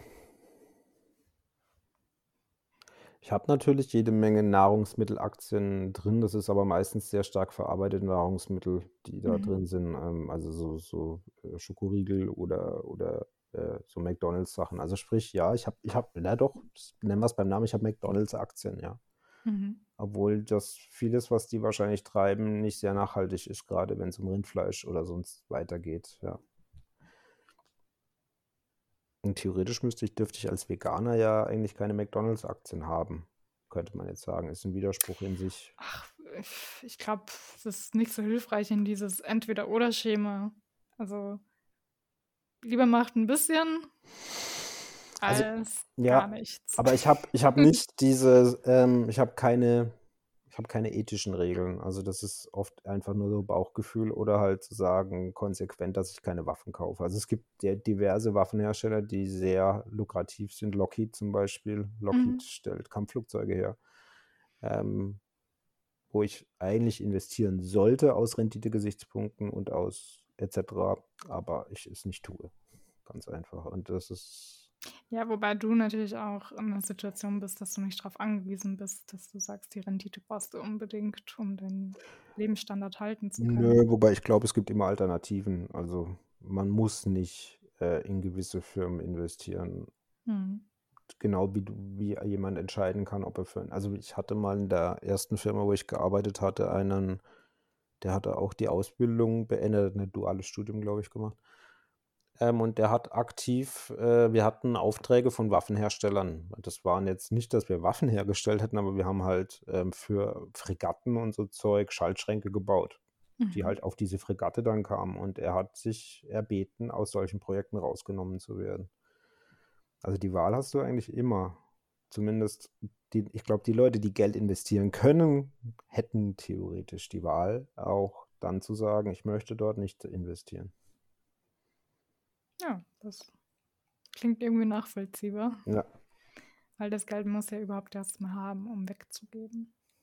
das ist der Punkt, genau. Und es ist halt die Frage, für was das Geld nachher vorgesehen ist. Ist es halt für deine Altersvorsorge vorgesehen? Und du brauchst diese Renditen, hast du vielleicht auch zwar die Möglichkeit zu sagen, du verzichtest auf einige Einzelaktien, aber wenn du halt zum Beispiel so ein Standard-ETF kaufst, was halt sehr viele machen, MSCI World ist halt so ein Stichwort, Hm. dann da, da, da hast du aber den kompletten Kokolores mit drin. Also Kokolores im Sinne von Waffenherstellern und äh, Firmen, die aktiv an der Vernichtung unserer Umwelt beteiligt sind. Weil das der Ja, es hängt dann ganz stark vom Ziel ab, was man erreichen will, Genau. ob man es braucht oder nicht. Ja, ich weiß nicht, ich stehe gerade ein bisschen an. Hast du Fragen an mich? Wie läuft deine Firma? Ähm, mich Also gibt es nach seit drei drei Monaten. Monaten kann man noch nicht viel sagen wahrscheinlich, aber ja. Ja. Oder besser gesagt, äh, nee, ich frage erstmal so drumrum. ähm, es kann schiefgehen, das hast du ja wahrscheinlich dir auch Ja, überlegt, genau. Wie ist genau. dein, wie viel Geld wirst du jetzt investieren und jetzt immer the worst case, wann würdest du die Reißleine ziehen? Ähm, ich habe praktisch gesagt, so viel Geld habe ich zur Verfügung Mhm. und dann mir ausgerechnet, was ich pro Monat brauche Was, brauch, Kosten was brauchst habe. du denn pro Monat? Frau ich? Ähm, Das interessiert mich nämlich immer. ich habe es gerade nicht, ich glaube 1500, da sind dann auch Sozialversicherung Mhm. und so weiter schon drinnen.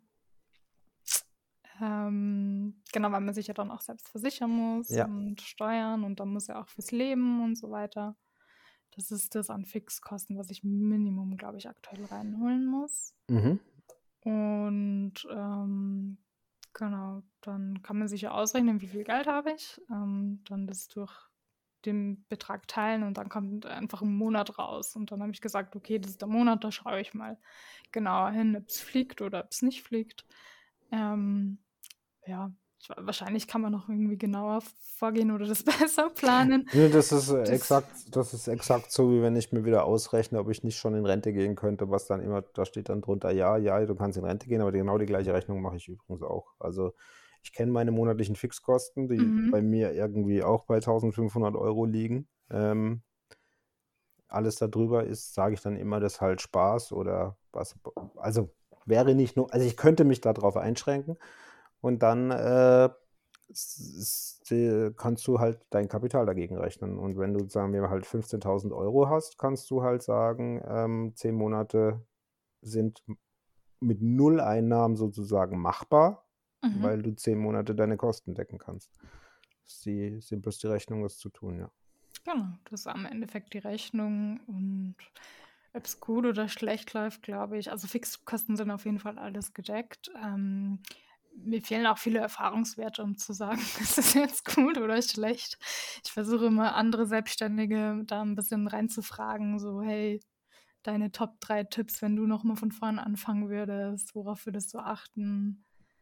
Ähm, genau, aber ich glaube, es ist viel ausprobieren und, und auf die Schnauze fallen, Sachen wieder neu aufbauen. Und da ist, also man ist ja auch super flexibel. Man kann ja, es ist ein bisschen wie eine Spielwiese, man probiert Mhm. was aus. Wenn es funktioniert, verfolgt man das weiter. Und wenn nicht, dann überlegt man sich ein neues Konzept. Und wenn gar nichts mehr geht, kann ich mir genauso gut vorstellen, wieder ähm, fest angestellt zu sein, auch im SEO-Bereich.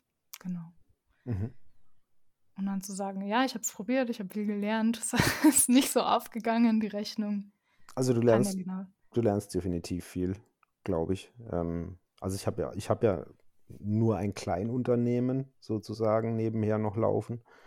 Aber allein schon, was du da gelernt hast und äh, das Feedback, das du kriegst und ähm, ist schon viel, extrem viel wert. Ähm, auch das selber zu managen und selber hinzukriegen. Ähm, kann, also meistens ist es ja dann, wenn du die ersten Rechnungen geschrieben hast mal und die ersten Überweisungen vielleicht auch gekommen sind, ist es ja meistens erstmal so voll das Glücksgefühl, weil du hast ja das erste Mal so richtig Geld verdient Mhm. sozusagen. Das motiviert natürlich dann auch. Und dann tust du, gehst du, gehst du weiter. Also gehst immer die Extrameile. Deshalb sagt man ja bei Selbstständigen, sie sind selbst und ständig sozusagen, aber die meisten tun das jetzt nicht, weil sie es, weil es, weil es brennt oder so, sondern weil sie auch Bock drauf haben, weil es ja deins. Das merke ich schon, klar, auch jetzt, wenn man jetzt also genauere Zielgruppe hat, ähm, es fällt mir viel leichter, da zu arbeiten, wenn ich weiß, wie, wie ticken die Leute Genau. und ähm, hat man dann, hat man einen gemeinsamen Nenner. Ähm, ja, genau. also, ich wurschtel mich so dahin und ähm, probiere den Plan mal. Mhm. Und bis jetzt, Aber bis ja. jetzt hast du das Gefühl, dass es, also es ist jetzt natürlich eine kurze Zeit, aber hast du das Gefühl, es funktioniert oder hast du das Gefühl, du kommst voran? Ähm, also was funktioniert, ist SEO, glaube ich. Ähm, ich habe aktuell aber auch Kunden, die jetzt nicht in diesen Nachhaltigkeitsbereich fallen, wo Mhm. ich sage, die sind jetzt nicht Bio, Fairtrade, also stellen irgendwas local her oder so. Und die Idee ist dann aber, mich dann immer immer weiter zur Zielgruppe entlang zu Mhm. hangeln. Okay. Und ja, also SEO allgemein, glaube ich, würde funktionieren. Das ist auch die Frage, welchen Anspruch man an an das eigene Leben hat, wie viel Einkommen und so weiter. Ähm, genau, das funktioniert und dann geht's halt immer mehr drum, immer, ähm, ja, die passende Zielgruppe dann immer spezifischer da Okay. reinzukommen in die Nische. Und dich da weiter quasi vorzuarbeiten. Aber du hast es ja du hast natürlich aktuell 'ne sehr dankbare Branche, weil jeder die meisten guten SEOs können sich in der Regel derzeit selbstständig machen und, äh, was nebenher aufbauen. Ja, also man braucht natürlich wenig Anfangsinvestitionen. Ähm, Software und und bisschen Mhm. Hardware. Ähm, dies der größte Posten bei mir ist wirklich einfach nur Sozialversicherung. Ja. Und, ähm, genau, man verliert relativ wenig. Man kann viel ausprobieren mit wenig Einstiegshürde. Außer du brauchst halt deine Skills, das ist das Teure. Ja, genau. Also jetzt frisch von der Uni hätte ich oder von der FH hätte ich das sicher nicht so angehen können. Mhm. Da lernt man natürlich auch extrem viel. Also grade in der Zeit, wo ich bei der Agentur war, das war schon super wertvoll, auch was man von den Kollegen mitkriegt und und die Erfahrung mit den Kunden. Das ja, Das das das kann man natürlich nicht gleich direkt nach der Uni so starten.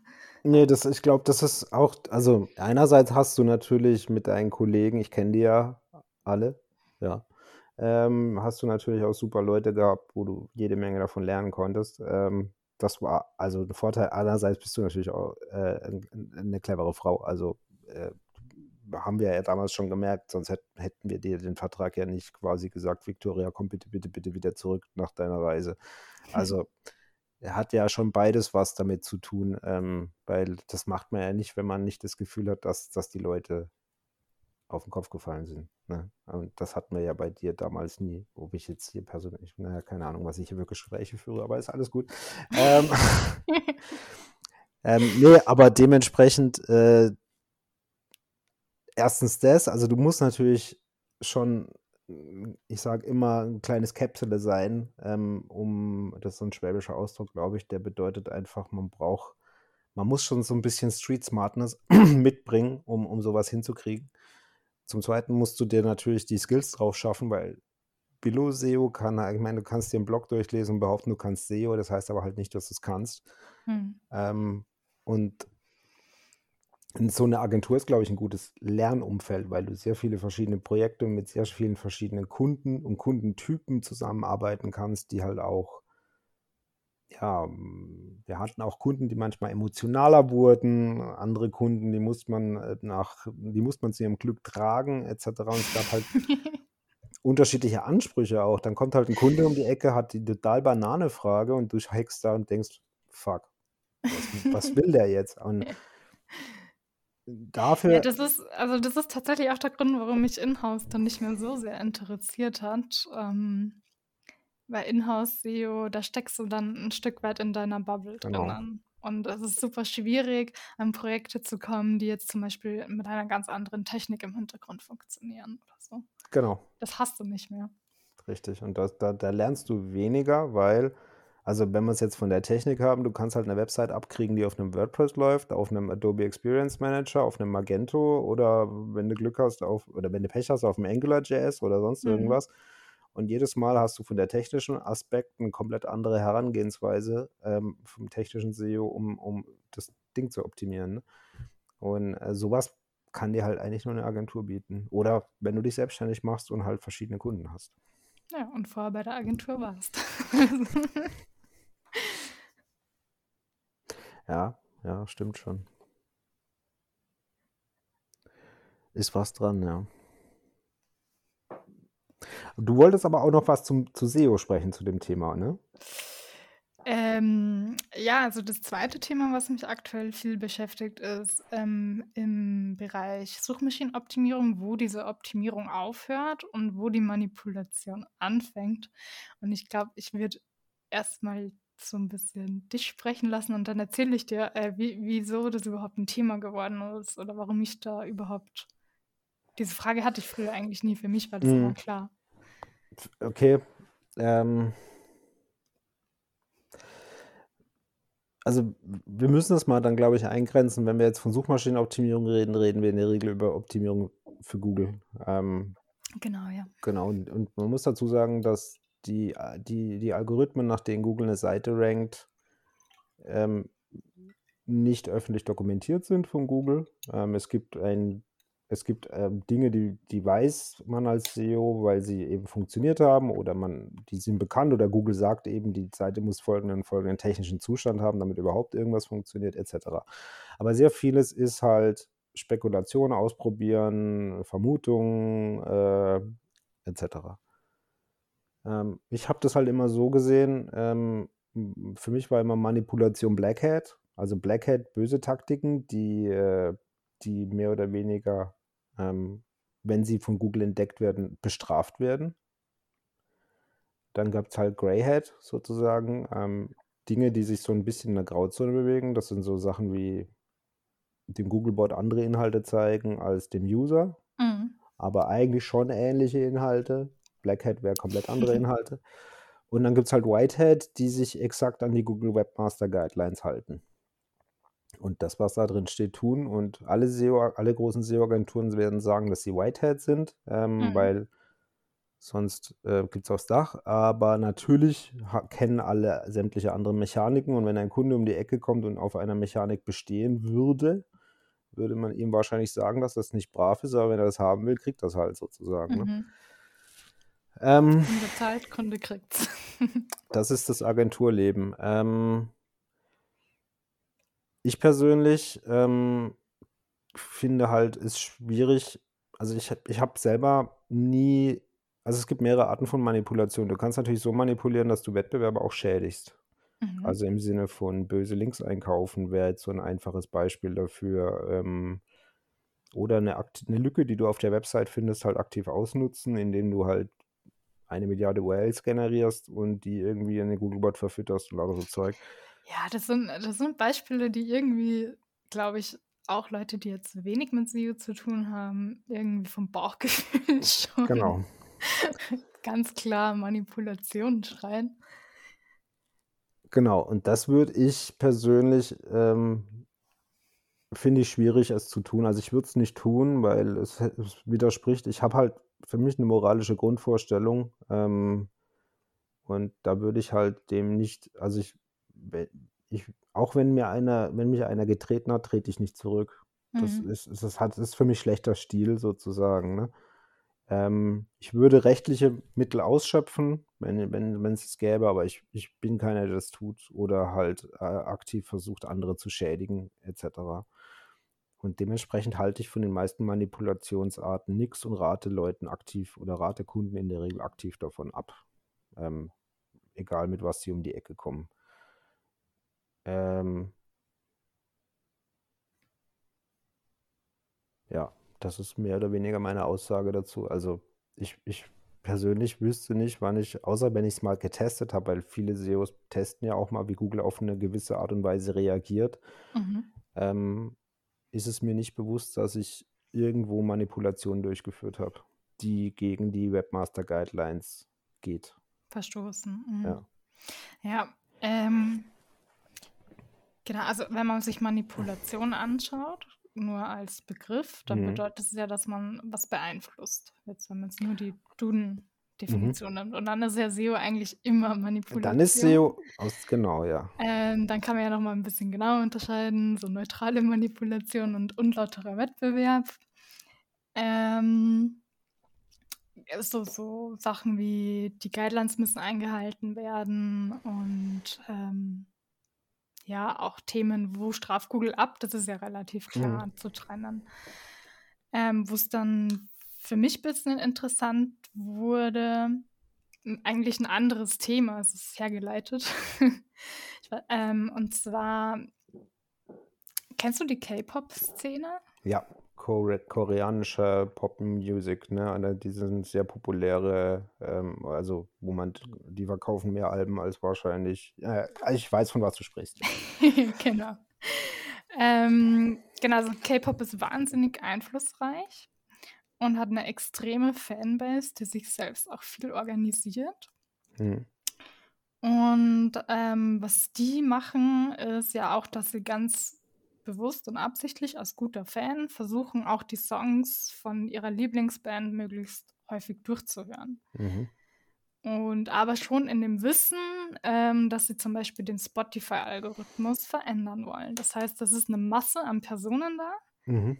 die dieses, im Endeffekt ist Spotify ja ein Recommender-System, also ein, ein ja, Empfehlungssystem auch, ähm, die Macht nutzen, die Algorithmen zu verändern, damit die besser vorgeschlagen werden, mehr verdienen, mehr und so weiter und so fort. Ähm, das heißt, da passiert ja schon eine ab absichtliche Manipulation ähm, als in ein System, das offen sein muss für Nutzerinteraktionen. Mhm. Also, ja, das ist richtig. Ich habe auch schon diverse Leute in der Twitter-Timeline gehabt, die sich beschwert haben, dass ihr Spotify-Playlist jetzt K-Pop spielt. Ähm, und das ist dasselbe, was in Google natürlich auch passiert. Ähm, also einerseits, also eine unnatürliche Benutzung dieses Systems, äh, weil der K-Pop-Fan halt permanent diesen Song hört, damit er, also er würde ihn am Tag zweimal hören, lässt ihn aber 20 Mal laufen, weil er genau weiß, was er damit machen kann und die Masse Genau. macht es dann, genau. Genau. Das ist wie Wall Street Bets auf Reddit, die, die beschließen, sie shorten oder sie kaufen GameStop-Aktien, obwohl es überhaupt keinen Sinn macht. Oder Bitcoin, Tesla, äh, Elon Musk-Tweets etc. Das ist alles mhm. Manipulation und ähm, ja, und ähm, also und für mich habe ich dann so ein bisschen abgeleitet, ähm, ab, abgesehen von dieser Manipulation, die ja eh klar ist, weil sie Black mhm. Hat ist, ähm, wird es immer dann kritisch, wenn man ähm, Leute beeinflusst, wie sie mit Google interagieren, also was sie genau suchen, wie oft sie draufklicken, wie lange sie dort bleiben und so weiter. Wobei man das ja unterbewusst ja auch macht. Man gestaltet ja eine Seite so, dass die Leute ähm, möglichst lange draufbleiben oder möglichst ihre Informationen finden. Ähm, ja, da stehe ich gerade so ein bisschen an. Nee, da ist ja, das, das ist ein interessanter Punkt und jetzt kann ich doch zugeben, dass ich da schon Dinge probiert habe. Ähm, zum Beispiel Google Suggest ist ja ein einfaches Beispiel. Mhm. Ähm, Google Suggest lässt sich manipulieren. Also in Google Suggest, für die Leute, die es nicht wissen, wenn man anfängt, in Google zu tippen, bekommt man in der Regel fünf bis zehn Suchvorschläge. Und in der Regel ist man dann so faul, dass man die Cursor-Taste oder die Maus benutzt, dahin navigiert und gar nicht weiter tippt. Und vielleicht seinen ursprünglichen sein ursprüngliches Suchbegriff gar nicht verwendet. Ähm, weil ich faul bin, ganz einfach. Ähm, und diese Suggests kann man natürlich manipulieren und Google ändert die auch permanent. Je öfters etwas angefragt wird, desto höher wandert das in diesen Suggests nach oben. Kann man witzigerweise oder auch unwitzigerweise oft bei Katastrophen sehen. Mhm. Wenn ein Flugzeugabsturz oder ein Erdbeben oder sonst irgendwas ist, dass man, man anfängt, den Ort zu tippen, plötzlich äh, Unglück kommt und so weiter. Und da habe ich tatsächlich schon versucht, rum zu manipulieren und äh, versucht, ja, Begriffe da höher reinzubringen ähm, und zu sehen, wie das passiert und wie das funktioniert. Ja. Das ist natürlich eine unnatürliche Beeinflussung der Nutzerschaft, weil ich ihnen einen Begriff unterschiebe, der dort nicht stehen würde, wenn ich nicht aktiv etwas tun würde, das er dort steht. Ich finde den Begriff voll lustig. Natürliche Beeinflussung. Ja. Ja, da hast du recht. Und das Gleiche ist auch mit, mit äh, ich meine, es gibt mittlerweile ja Clickbots und Klickdienste. Du kannst ja Klicks kaufen auf Google-Suchergebnisse. Ähm, Gut, aber ich meine, Google ist ja auch so schlau herauszufinden, ist es ein Bot oder ist es wirklich eine Person? Da ja, rechne ich ihnen schon viel zu. Also da traue ich das, ihnen viel das, zu. Das schaffen sie kann ich bestätigen, habe ich auch schon getestet. Ähm, allerdings gibt es mittlerweile Services, die äh, dir eine Browser-Extension installieren, wo du pro Klick Cents kriegst. Also du kannst jetzt bist, du buchst bei denen, äh, du möchtest 100.000 Klicks in diesem Zeitraum auf ein gewisses Keyword mhm. und die geben das raus an ihre angeschlossenen Heimsitzer-Klicker die das dann in ihrer Browser-Extension reingeblasen kriegen und echte Klicks erzeugen. Aus Indien oder sonst wo.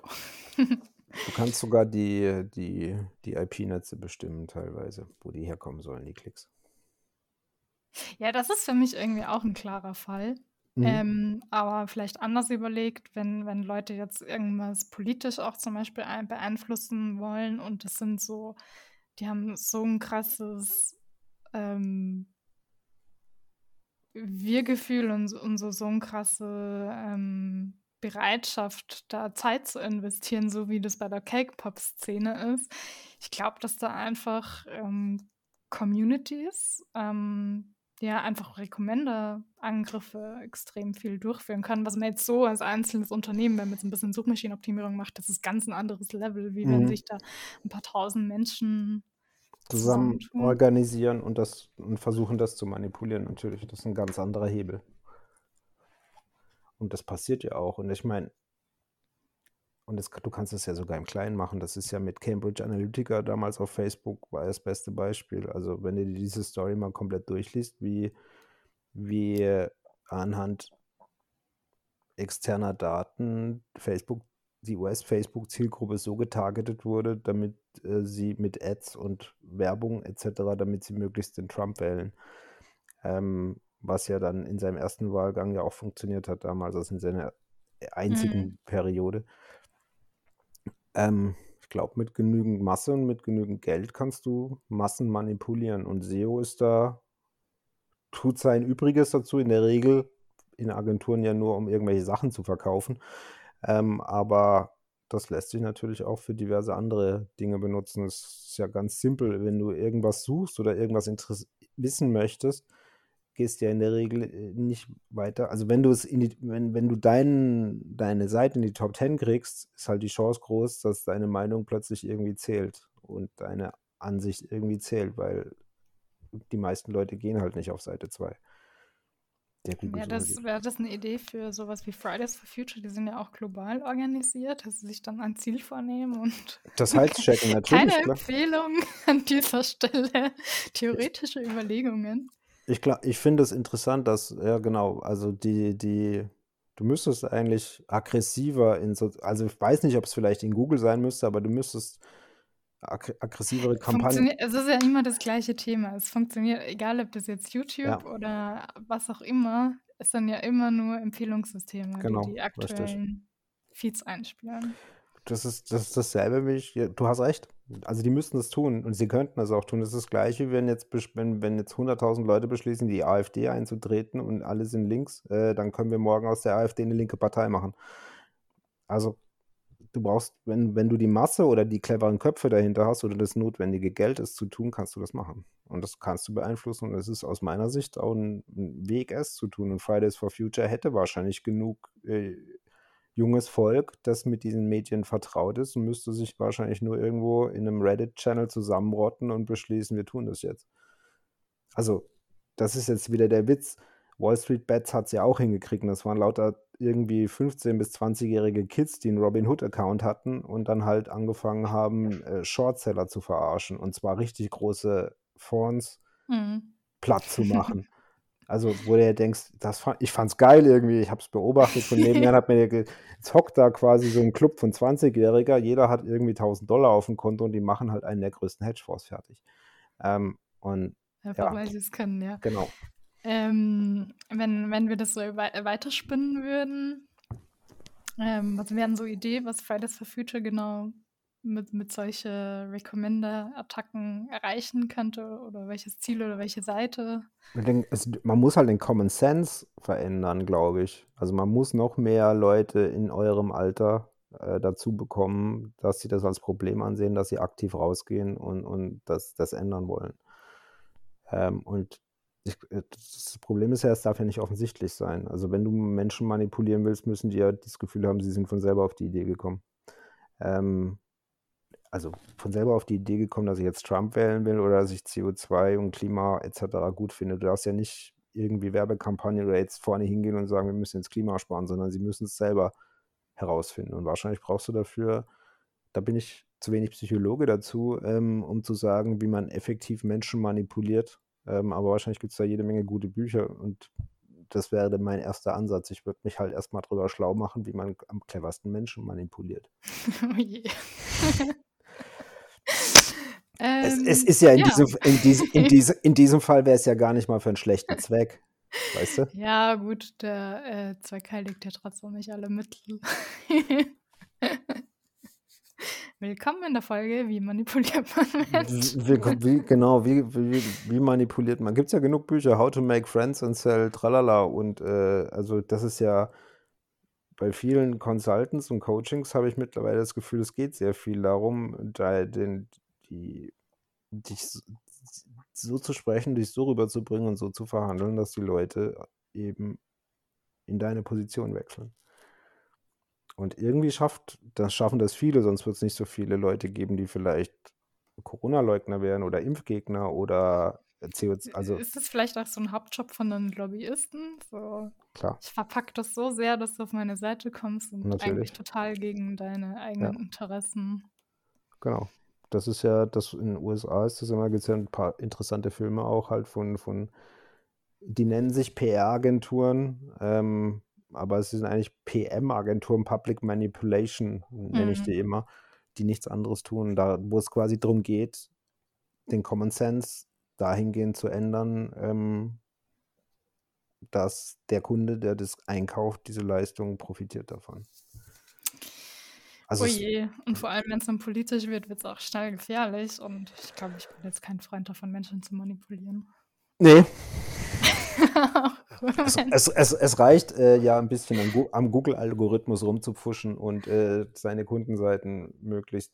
Wobei ich, ich sehe es ja, um es jetzt nochmal um die ursprüngliche Idee, um den Google-Algorithmus rumzukommen, ist ja mittlerweile so, Google entwickelt diesen Algorithmus weiter. Es wird immer schwerer, mit schlechten und minderwertigen Inhalten da vorne wirklich ein gutes Ranking zu haben. Oder ja, mit schlechten. Dank. Genau. Und ähm, Google hat erkannt, dass das auch ein Problem ist und hat zum Beispiel äh, Your Money, Your Life Websites besonderem äh, ja, Augenmerk unterworfen sozusagen, wo eben Seiten, wo es tatsächlich um die eigene Gesundheit geht, um das eigene Geld, besonders kritisch betrachtet werden und besonders schwer ist, ein gutes Suchergebnis mit einer neuen Seite dort zu bekommen, ohne eine Reputation aufgebaut zu haben, etc. Also die tun ja einiges, um, um, um diese absichtliche Manipulation wieder ja, ab, abzuschalten oder zu, zu mhm. verhindern. Und wenn du heute jetzt zum Beispiel mit einem Beitrag zu einem zu einer Dividendenstrategie oder zu einer ETF-Anlage da vorne gut ranken möchtest, kannst du eigentlich ja, du musst schon ordentlichen Inhalt liefern und einen guten Content liefern und brauchst eine Reputation im Sinne von, es müssen genug themenverwandte Seiten auf dich linken Du brauchst vielleicht auch ein paar Links von irgendwelchen Referenzseiten und so weiter, um überhaupt eine Chance zu haben, da vorne in die Top 10 zu kommen.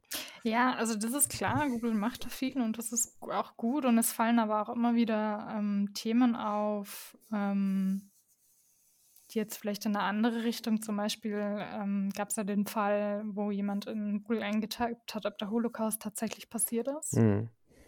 Und ja, Menschen, die halt davon ausgehen, dass der echt passiert ist, die thematisieren das nicht und dementsprechend gibt es da draußen keine Dokumente wo, oder keine Seiten, wo drauf steht, nein, war nicht so. Genau. Und dann kann ja Google ja auch nur das vorschlagen, was da ist und das waren halt wirklich Seiten, die dann gesagt haben, nö, war nicht so.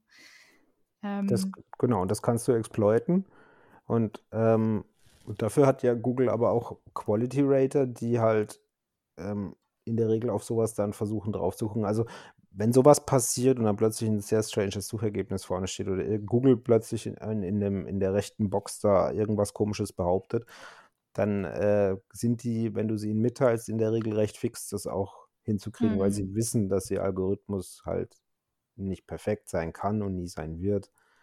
Aber ähm, und Google tut ja auch, also das fand ich auf Twitter zum Beispiel sehr schön, dass Twitter aktiv was gegen Falschaussagen gemacht hat. Mhm. Also, ich weiß nicht wie und ob sie es immer noch in der Masse tun, aber vieles, wo bei Trump quasi getwittert hat, stand ja dann drunter, äh, dass das nicht der wissenschaftlichen Erkenntnis äh, fußt. Spricht, ja. Genau. Ja. Und ich finde, da müsste man mehr Verantwortung halt hinbringen, dass, dass man auch YouTube, aus meiner Sicht müsste das YouTube, weil auf YouTube gibt es ja ganz viele Schwurbler-Videos, nenne ich es jetzt mal, also Mhm. von irgendwelchen Leuten, die Dinge behaupten, die eben dem Common Sense oder zumindest der aktuellen Stand der Wissenschaft nicht eintreffen, weil, es ihre Meinung ist. Und die dürfen sie auch wegen mir haben. Ähm, und ich bin auch dafür, dass die sowas veröffentlichen dürfen. Ich möchte die nicht zensieren, auf keinen Mhm. Fall, aber man sollte durch, durchaus darauf hinweisen, dass die Inhalte, die dort zur Verfügung gestellt werden, gegebenenfalls ähm, problembehaftet sind oder Mhm. gegebenenfalls nicht der Wahrheit entsprechen. Ja, Ähm, sehe ich genauso. Äh, Ich finde es krass, weil, welche Macht da einfach auch Google hat. Und vielleicht, ich glaube, wir quatschen schon vor lange, aber vielleicht noch ähm, eine Frage. Macht dich das irgendwie nervös oder findest du es beängstigend, dass ähm, Europa eigentlich keinen Suchmaschinenindex hat, keine eigenen? Also es gibt ja wirklich die Suchmaschinen, die Datenbanken, die die nutzen, sind ja alle im Ausland. Und ähm, ja, im Endeffekt, wenn ein paar Hacker daherkommen oder eben den Algorithmus umändern, da kann ja alles Mögliche passieren, was nicht ähm, in europäischer Hand auch liegt. Und man baut ja selber auch irgendwie nichts auf. Äh, Ich, ich sehe das noch viel, viel, viel problematischer, weil Europa hat ja nicht wirklich eine moderne IT-Industrie. Also in dem Scale, wie sie zum Beispiel die Chinesen mittlerweile oder die, die, die Amis haben. Ja, Also, also Europa ist total abgehängt. genau. Und Wir haben deswegen haben es, ja, wir haben kein, auch. ja, Mhm. wir haben, wir haben kein Microsoft, wir haben kein, wir haben kein Apple, wir haben kein Google. Äh, wir haben ein SAP, okay, gebe ich, gebe ich zu, aber das Ding ist halt auch wieder, ähm, es gibt ja Ansätze von Suchmaschinen, es gibt ja auch Wettbewerber zu Google. Ähm, ich kann ja Yandex benutzen zum Beispiel, wäre eine russische Variante, oder ich kann Bing benutzen, ist aber auch US-amerikanisch. Ähm, die setzen sich aber halt nicht durch, weil ähm, Google mehr oder weniger 90 bis 95 Prozent Marktanteil in nahezu allen Ländern hat. Ähm, und das ist eher das Problem, dass ähm, ich in dieser Internetökonomie, wie sie entstanden ist, es keinen Wettbewerb groß gibt. Also es gibt keinen Counterpart zu Amazon. Es Es, ist eine genau, Monopolstellung, die, weil Monopole einfach gefährlich sind, genau, gefährlich richtig. Also man müsste theoretisch halt auch, es gibt keinen, es gibt nicht wirklich ein- einen Gegenpol zu Facebook. Ähm, ähm, außer man entschließt sich dort nicht zu sein oder es Mhm. gibt auch, kein, gibt auch keinen zu Twitter. ähm, etc. Und, und das ist eher so das Problem, weil früher konntest du dir überlegen, du gehst zu, du, du, du kommst aus dem Ort, wo du kommst, gab es vielleicht zwei Bäcker und du gehst entweder zu Bäcker A oder zu Bäcker B. Also ich gehe entweder zu, zu Google oder zu einem anderen oder ich gehe zu Amazon oder zu einem anderen und das gibt es nicht mehr. Das Einzige, was du noch hast, ist bei, bei Microsoft oder Apple. Aber ähm, dass du zwei Ökosysteme hast, wo du dich entscheiden kannst. Also du kannst dich entscheiden, ob du quasi äh, Buddhist wirst oder du wirst Moslem sozusagen. Das sind deine Entscheidungsoptionen aktuell, was das angeht. Und beim Rest hast du nicht mal eine Entscheidungsoption. Also du änderst sie aktiv. Das ist wieder das nächste. Du musst es immer, du musst deine Bequemlichkeit aufgeben, um das zu tun. Du kannst ja DuckDuckGo verwenden oder Bing. Du kannst auch nicht bei Amazon kaufen, sondern bei diversen Shopify-Shops oder wo auch immer. Aber du musst es aktiv tun. Und dann verlierst du einfach Bequemlichkeit, weil bei Amazon ist halt One-Stop All Shops sozusagen. Mhm. Und äh, musst du, sonst musst du halt in drei Shops einkaufen. Aber ähm, also diese Sorge oder Angst, äh, hey, wir müssen eigentlich was Eigenes aufbauen, weil eine Suchmaschine ja einfach so viel Informationsfreiheit bedeutet, ähm, das, das beschäftigt dich weniger. Nee, überhaupt nicht. Okay. Ähm, weil ich glaube, wenn man es haben will, die Technik ist nicht super kompliziert, ähm, es zu tun. Es gibt ja Open Source Suchmaschinen, die man darauf anwenden könnte, theoretisch. Also man könnte Naja, aber die, Frage ist ja nicht die Suchmaschine, sondern eigentlich die Datenbank, die dahinter ist, der Index, weil es gibt ja schon deutsche Suchmaschinen, so Ecosia, Mhm. aber eigentlich die, die Daten sind ja trotzdem von Bing oder von, von anderen Ländern, genau. die ihre Index da, ihre Nee, Datenbanken aber aufbauen. ich, ich sehe da, solange es Google gibt, haben die ein großes Interesse, dass alle ihren Suchindex benutzen. Ähm, das ist so eher der, also die- ich, die hätten keinen Vorteil, uns diesen zu enthalten. Ähm, und die haben genug Server in Europa stehen, dass, äh, ja, könnte man einen beschlagnahmen sozusagen, dann haben wir den Index. Nee, aber ähm, ich glaube, dazu ist. Und du siehst ja was, ähm, ja, ich meine, in China haben sie keinen, ne? Die haben einen in Hongkong und einen in Taiwan, aber in China gibt es keinen. Es gibt kein Google China, falls mal wer ausprobieren möchte, google.cn einzugeben. Ähm, und da hat sich halt ein, der, der, der andere Baidu dann entwickelt oder wurde Baidu forciert und gibt es ja auch keine Alternative. Also, nee, ich sehe das nicht als Problem, muss ich ganz ehrlich sagen. Weil ich glaube, man kann auch ohne Google gut klarkommen. Äh, du findest eher, dass grundsätzlich die Monopolstellungen genau. in den IT-Bereichen. Ja. Okay. Genau, ja, kann also, ich auch nachvollziehen, ja. Also es ist bei mir so weit gegangen, dass ich mich dann vor über einem Jahr entschlossen habe, ich bin jetzt komplett hier Linux. Es reicht schon, wenn ich Google im Internet verwende. Ich brauche nicht noch äh, Microsoft oder Apple, die, mhm. die auch nur mein Dings wollen. Dann mache mach ich halt Linux. Hat dann auch irgendwann hingekriegt und ich versuche halt, leider ist Google scheiß convenient und scheiß gut. Google Spreadsheets mhm. ist ein wahnsinnig gutes Tool. Google, Google Docs ist super. Mhm. Google, Gmail ist, ist wahnsinnig geil. Google Drive ist super. Android ist ein gutes System. Also es, die machen es dir halt extrem schwer, davon wegzukommen. Und Nutzt du jetzt noch Linux? Ja. Ja. Okay. Also zumindest, dass ich hier lokal noch meine Datenhoheit irgendwie habe und mich nicht an US-Major anbinde sozusagen. Mhm. Aber ich versuche es halt, wo ich kann, aber ich würde es gerne zum Beispiel auf dem Handy, würde ich ein freies Betriebssystem verwenden, aber es gibt es nicht. Es gibt nicht ein Betriebssystem, wo nachher zum Beispiel noch meine Banking-App funktioniert. Es gibt kein freies Betriebssystem auf dem Handy, wo, wo ich ähnliche Auswahl an Apps habe, die ich gerne benutzen möchte, wie bei Apple oder bei, bei Android. Das sind halt mehr oder das ist ein Duopol in dem Fall, aber du kommst nicht drum.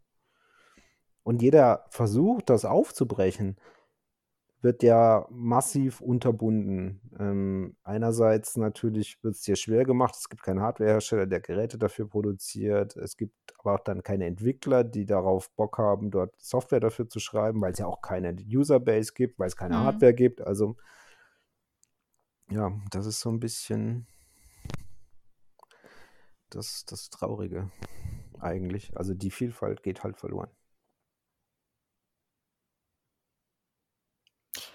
Ähm, ja, falls jemand da draußen Entwickler werden will. ja, genau. Und Bock hat, was anderes zu machen. Das war früher, früher ging das halt einfach, ne? Heute brauchst du, wenn du so ein, äh, wenn du so ein Handybetriebssystem schreiben möchtest, brauchst du halt irgendwie, das machst du halt nicht mehr allein. Früher konntest du ein Computerspiel vor, vor, vor 30 Jahren konntest du ein Computerspiel alleine schreiben und es wurde ein hm. Welthit und heute arbeiten 10.000 Leute dran, damit es funktioniert weil es alles so komplex geworden ist. Ja. Und dann gibt es aber noch die Konkurrenz, die einfach besser ist.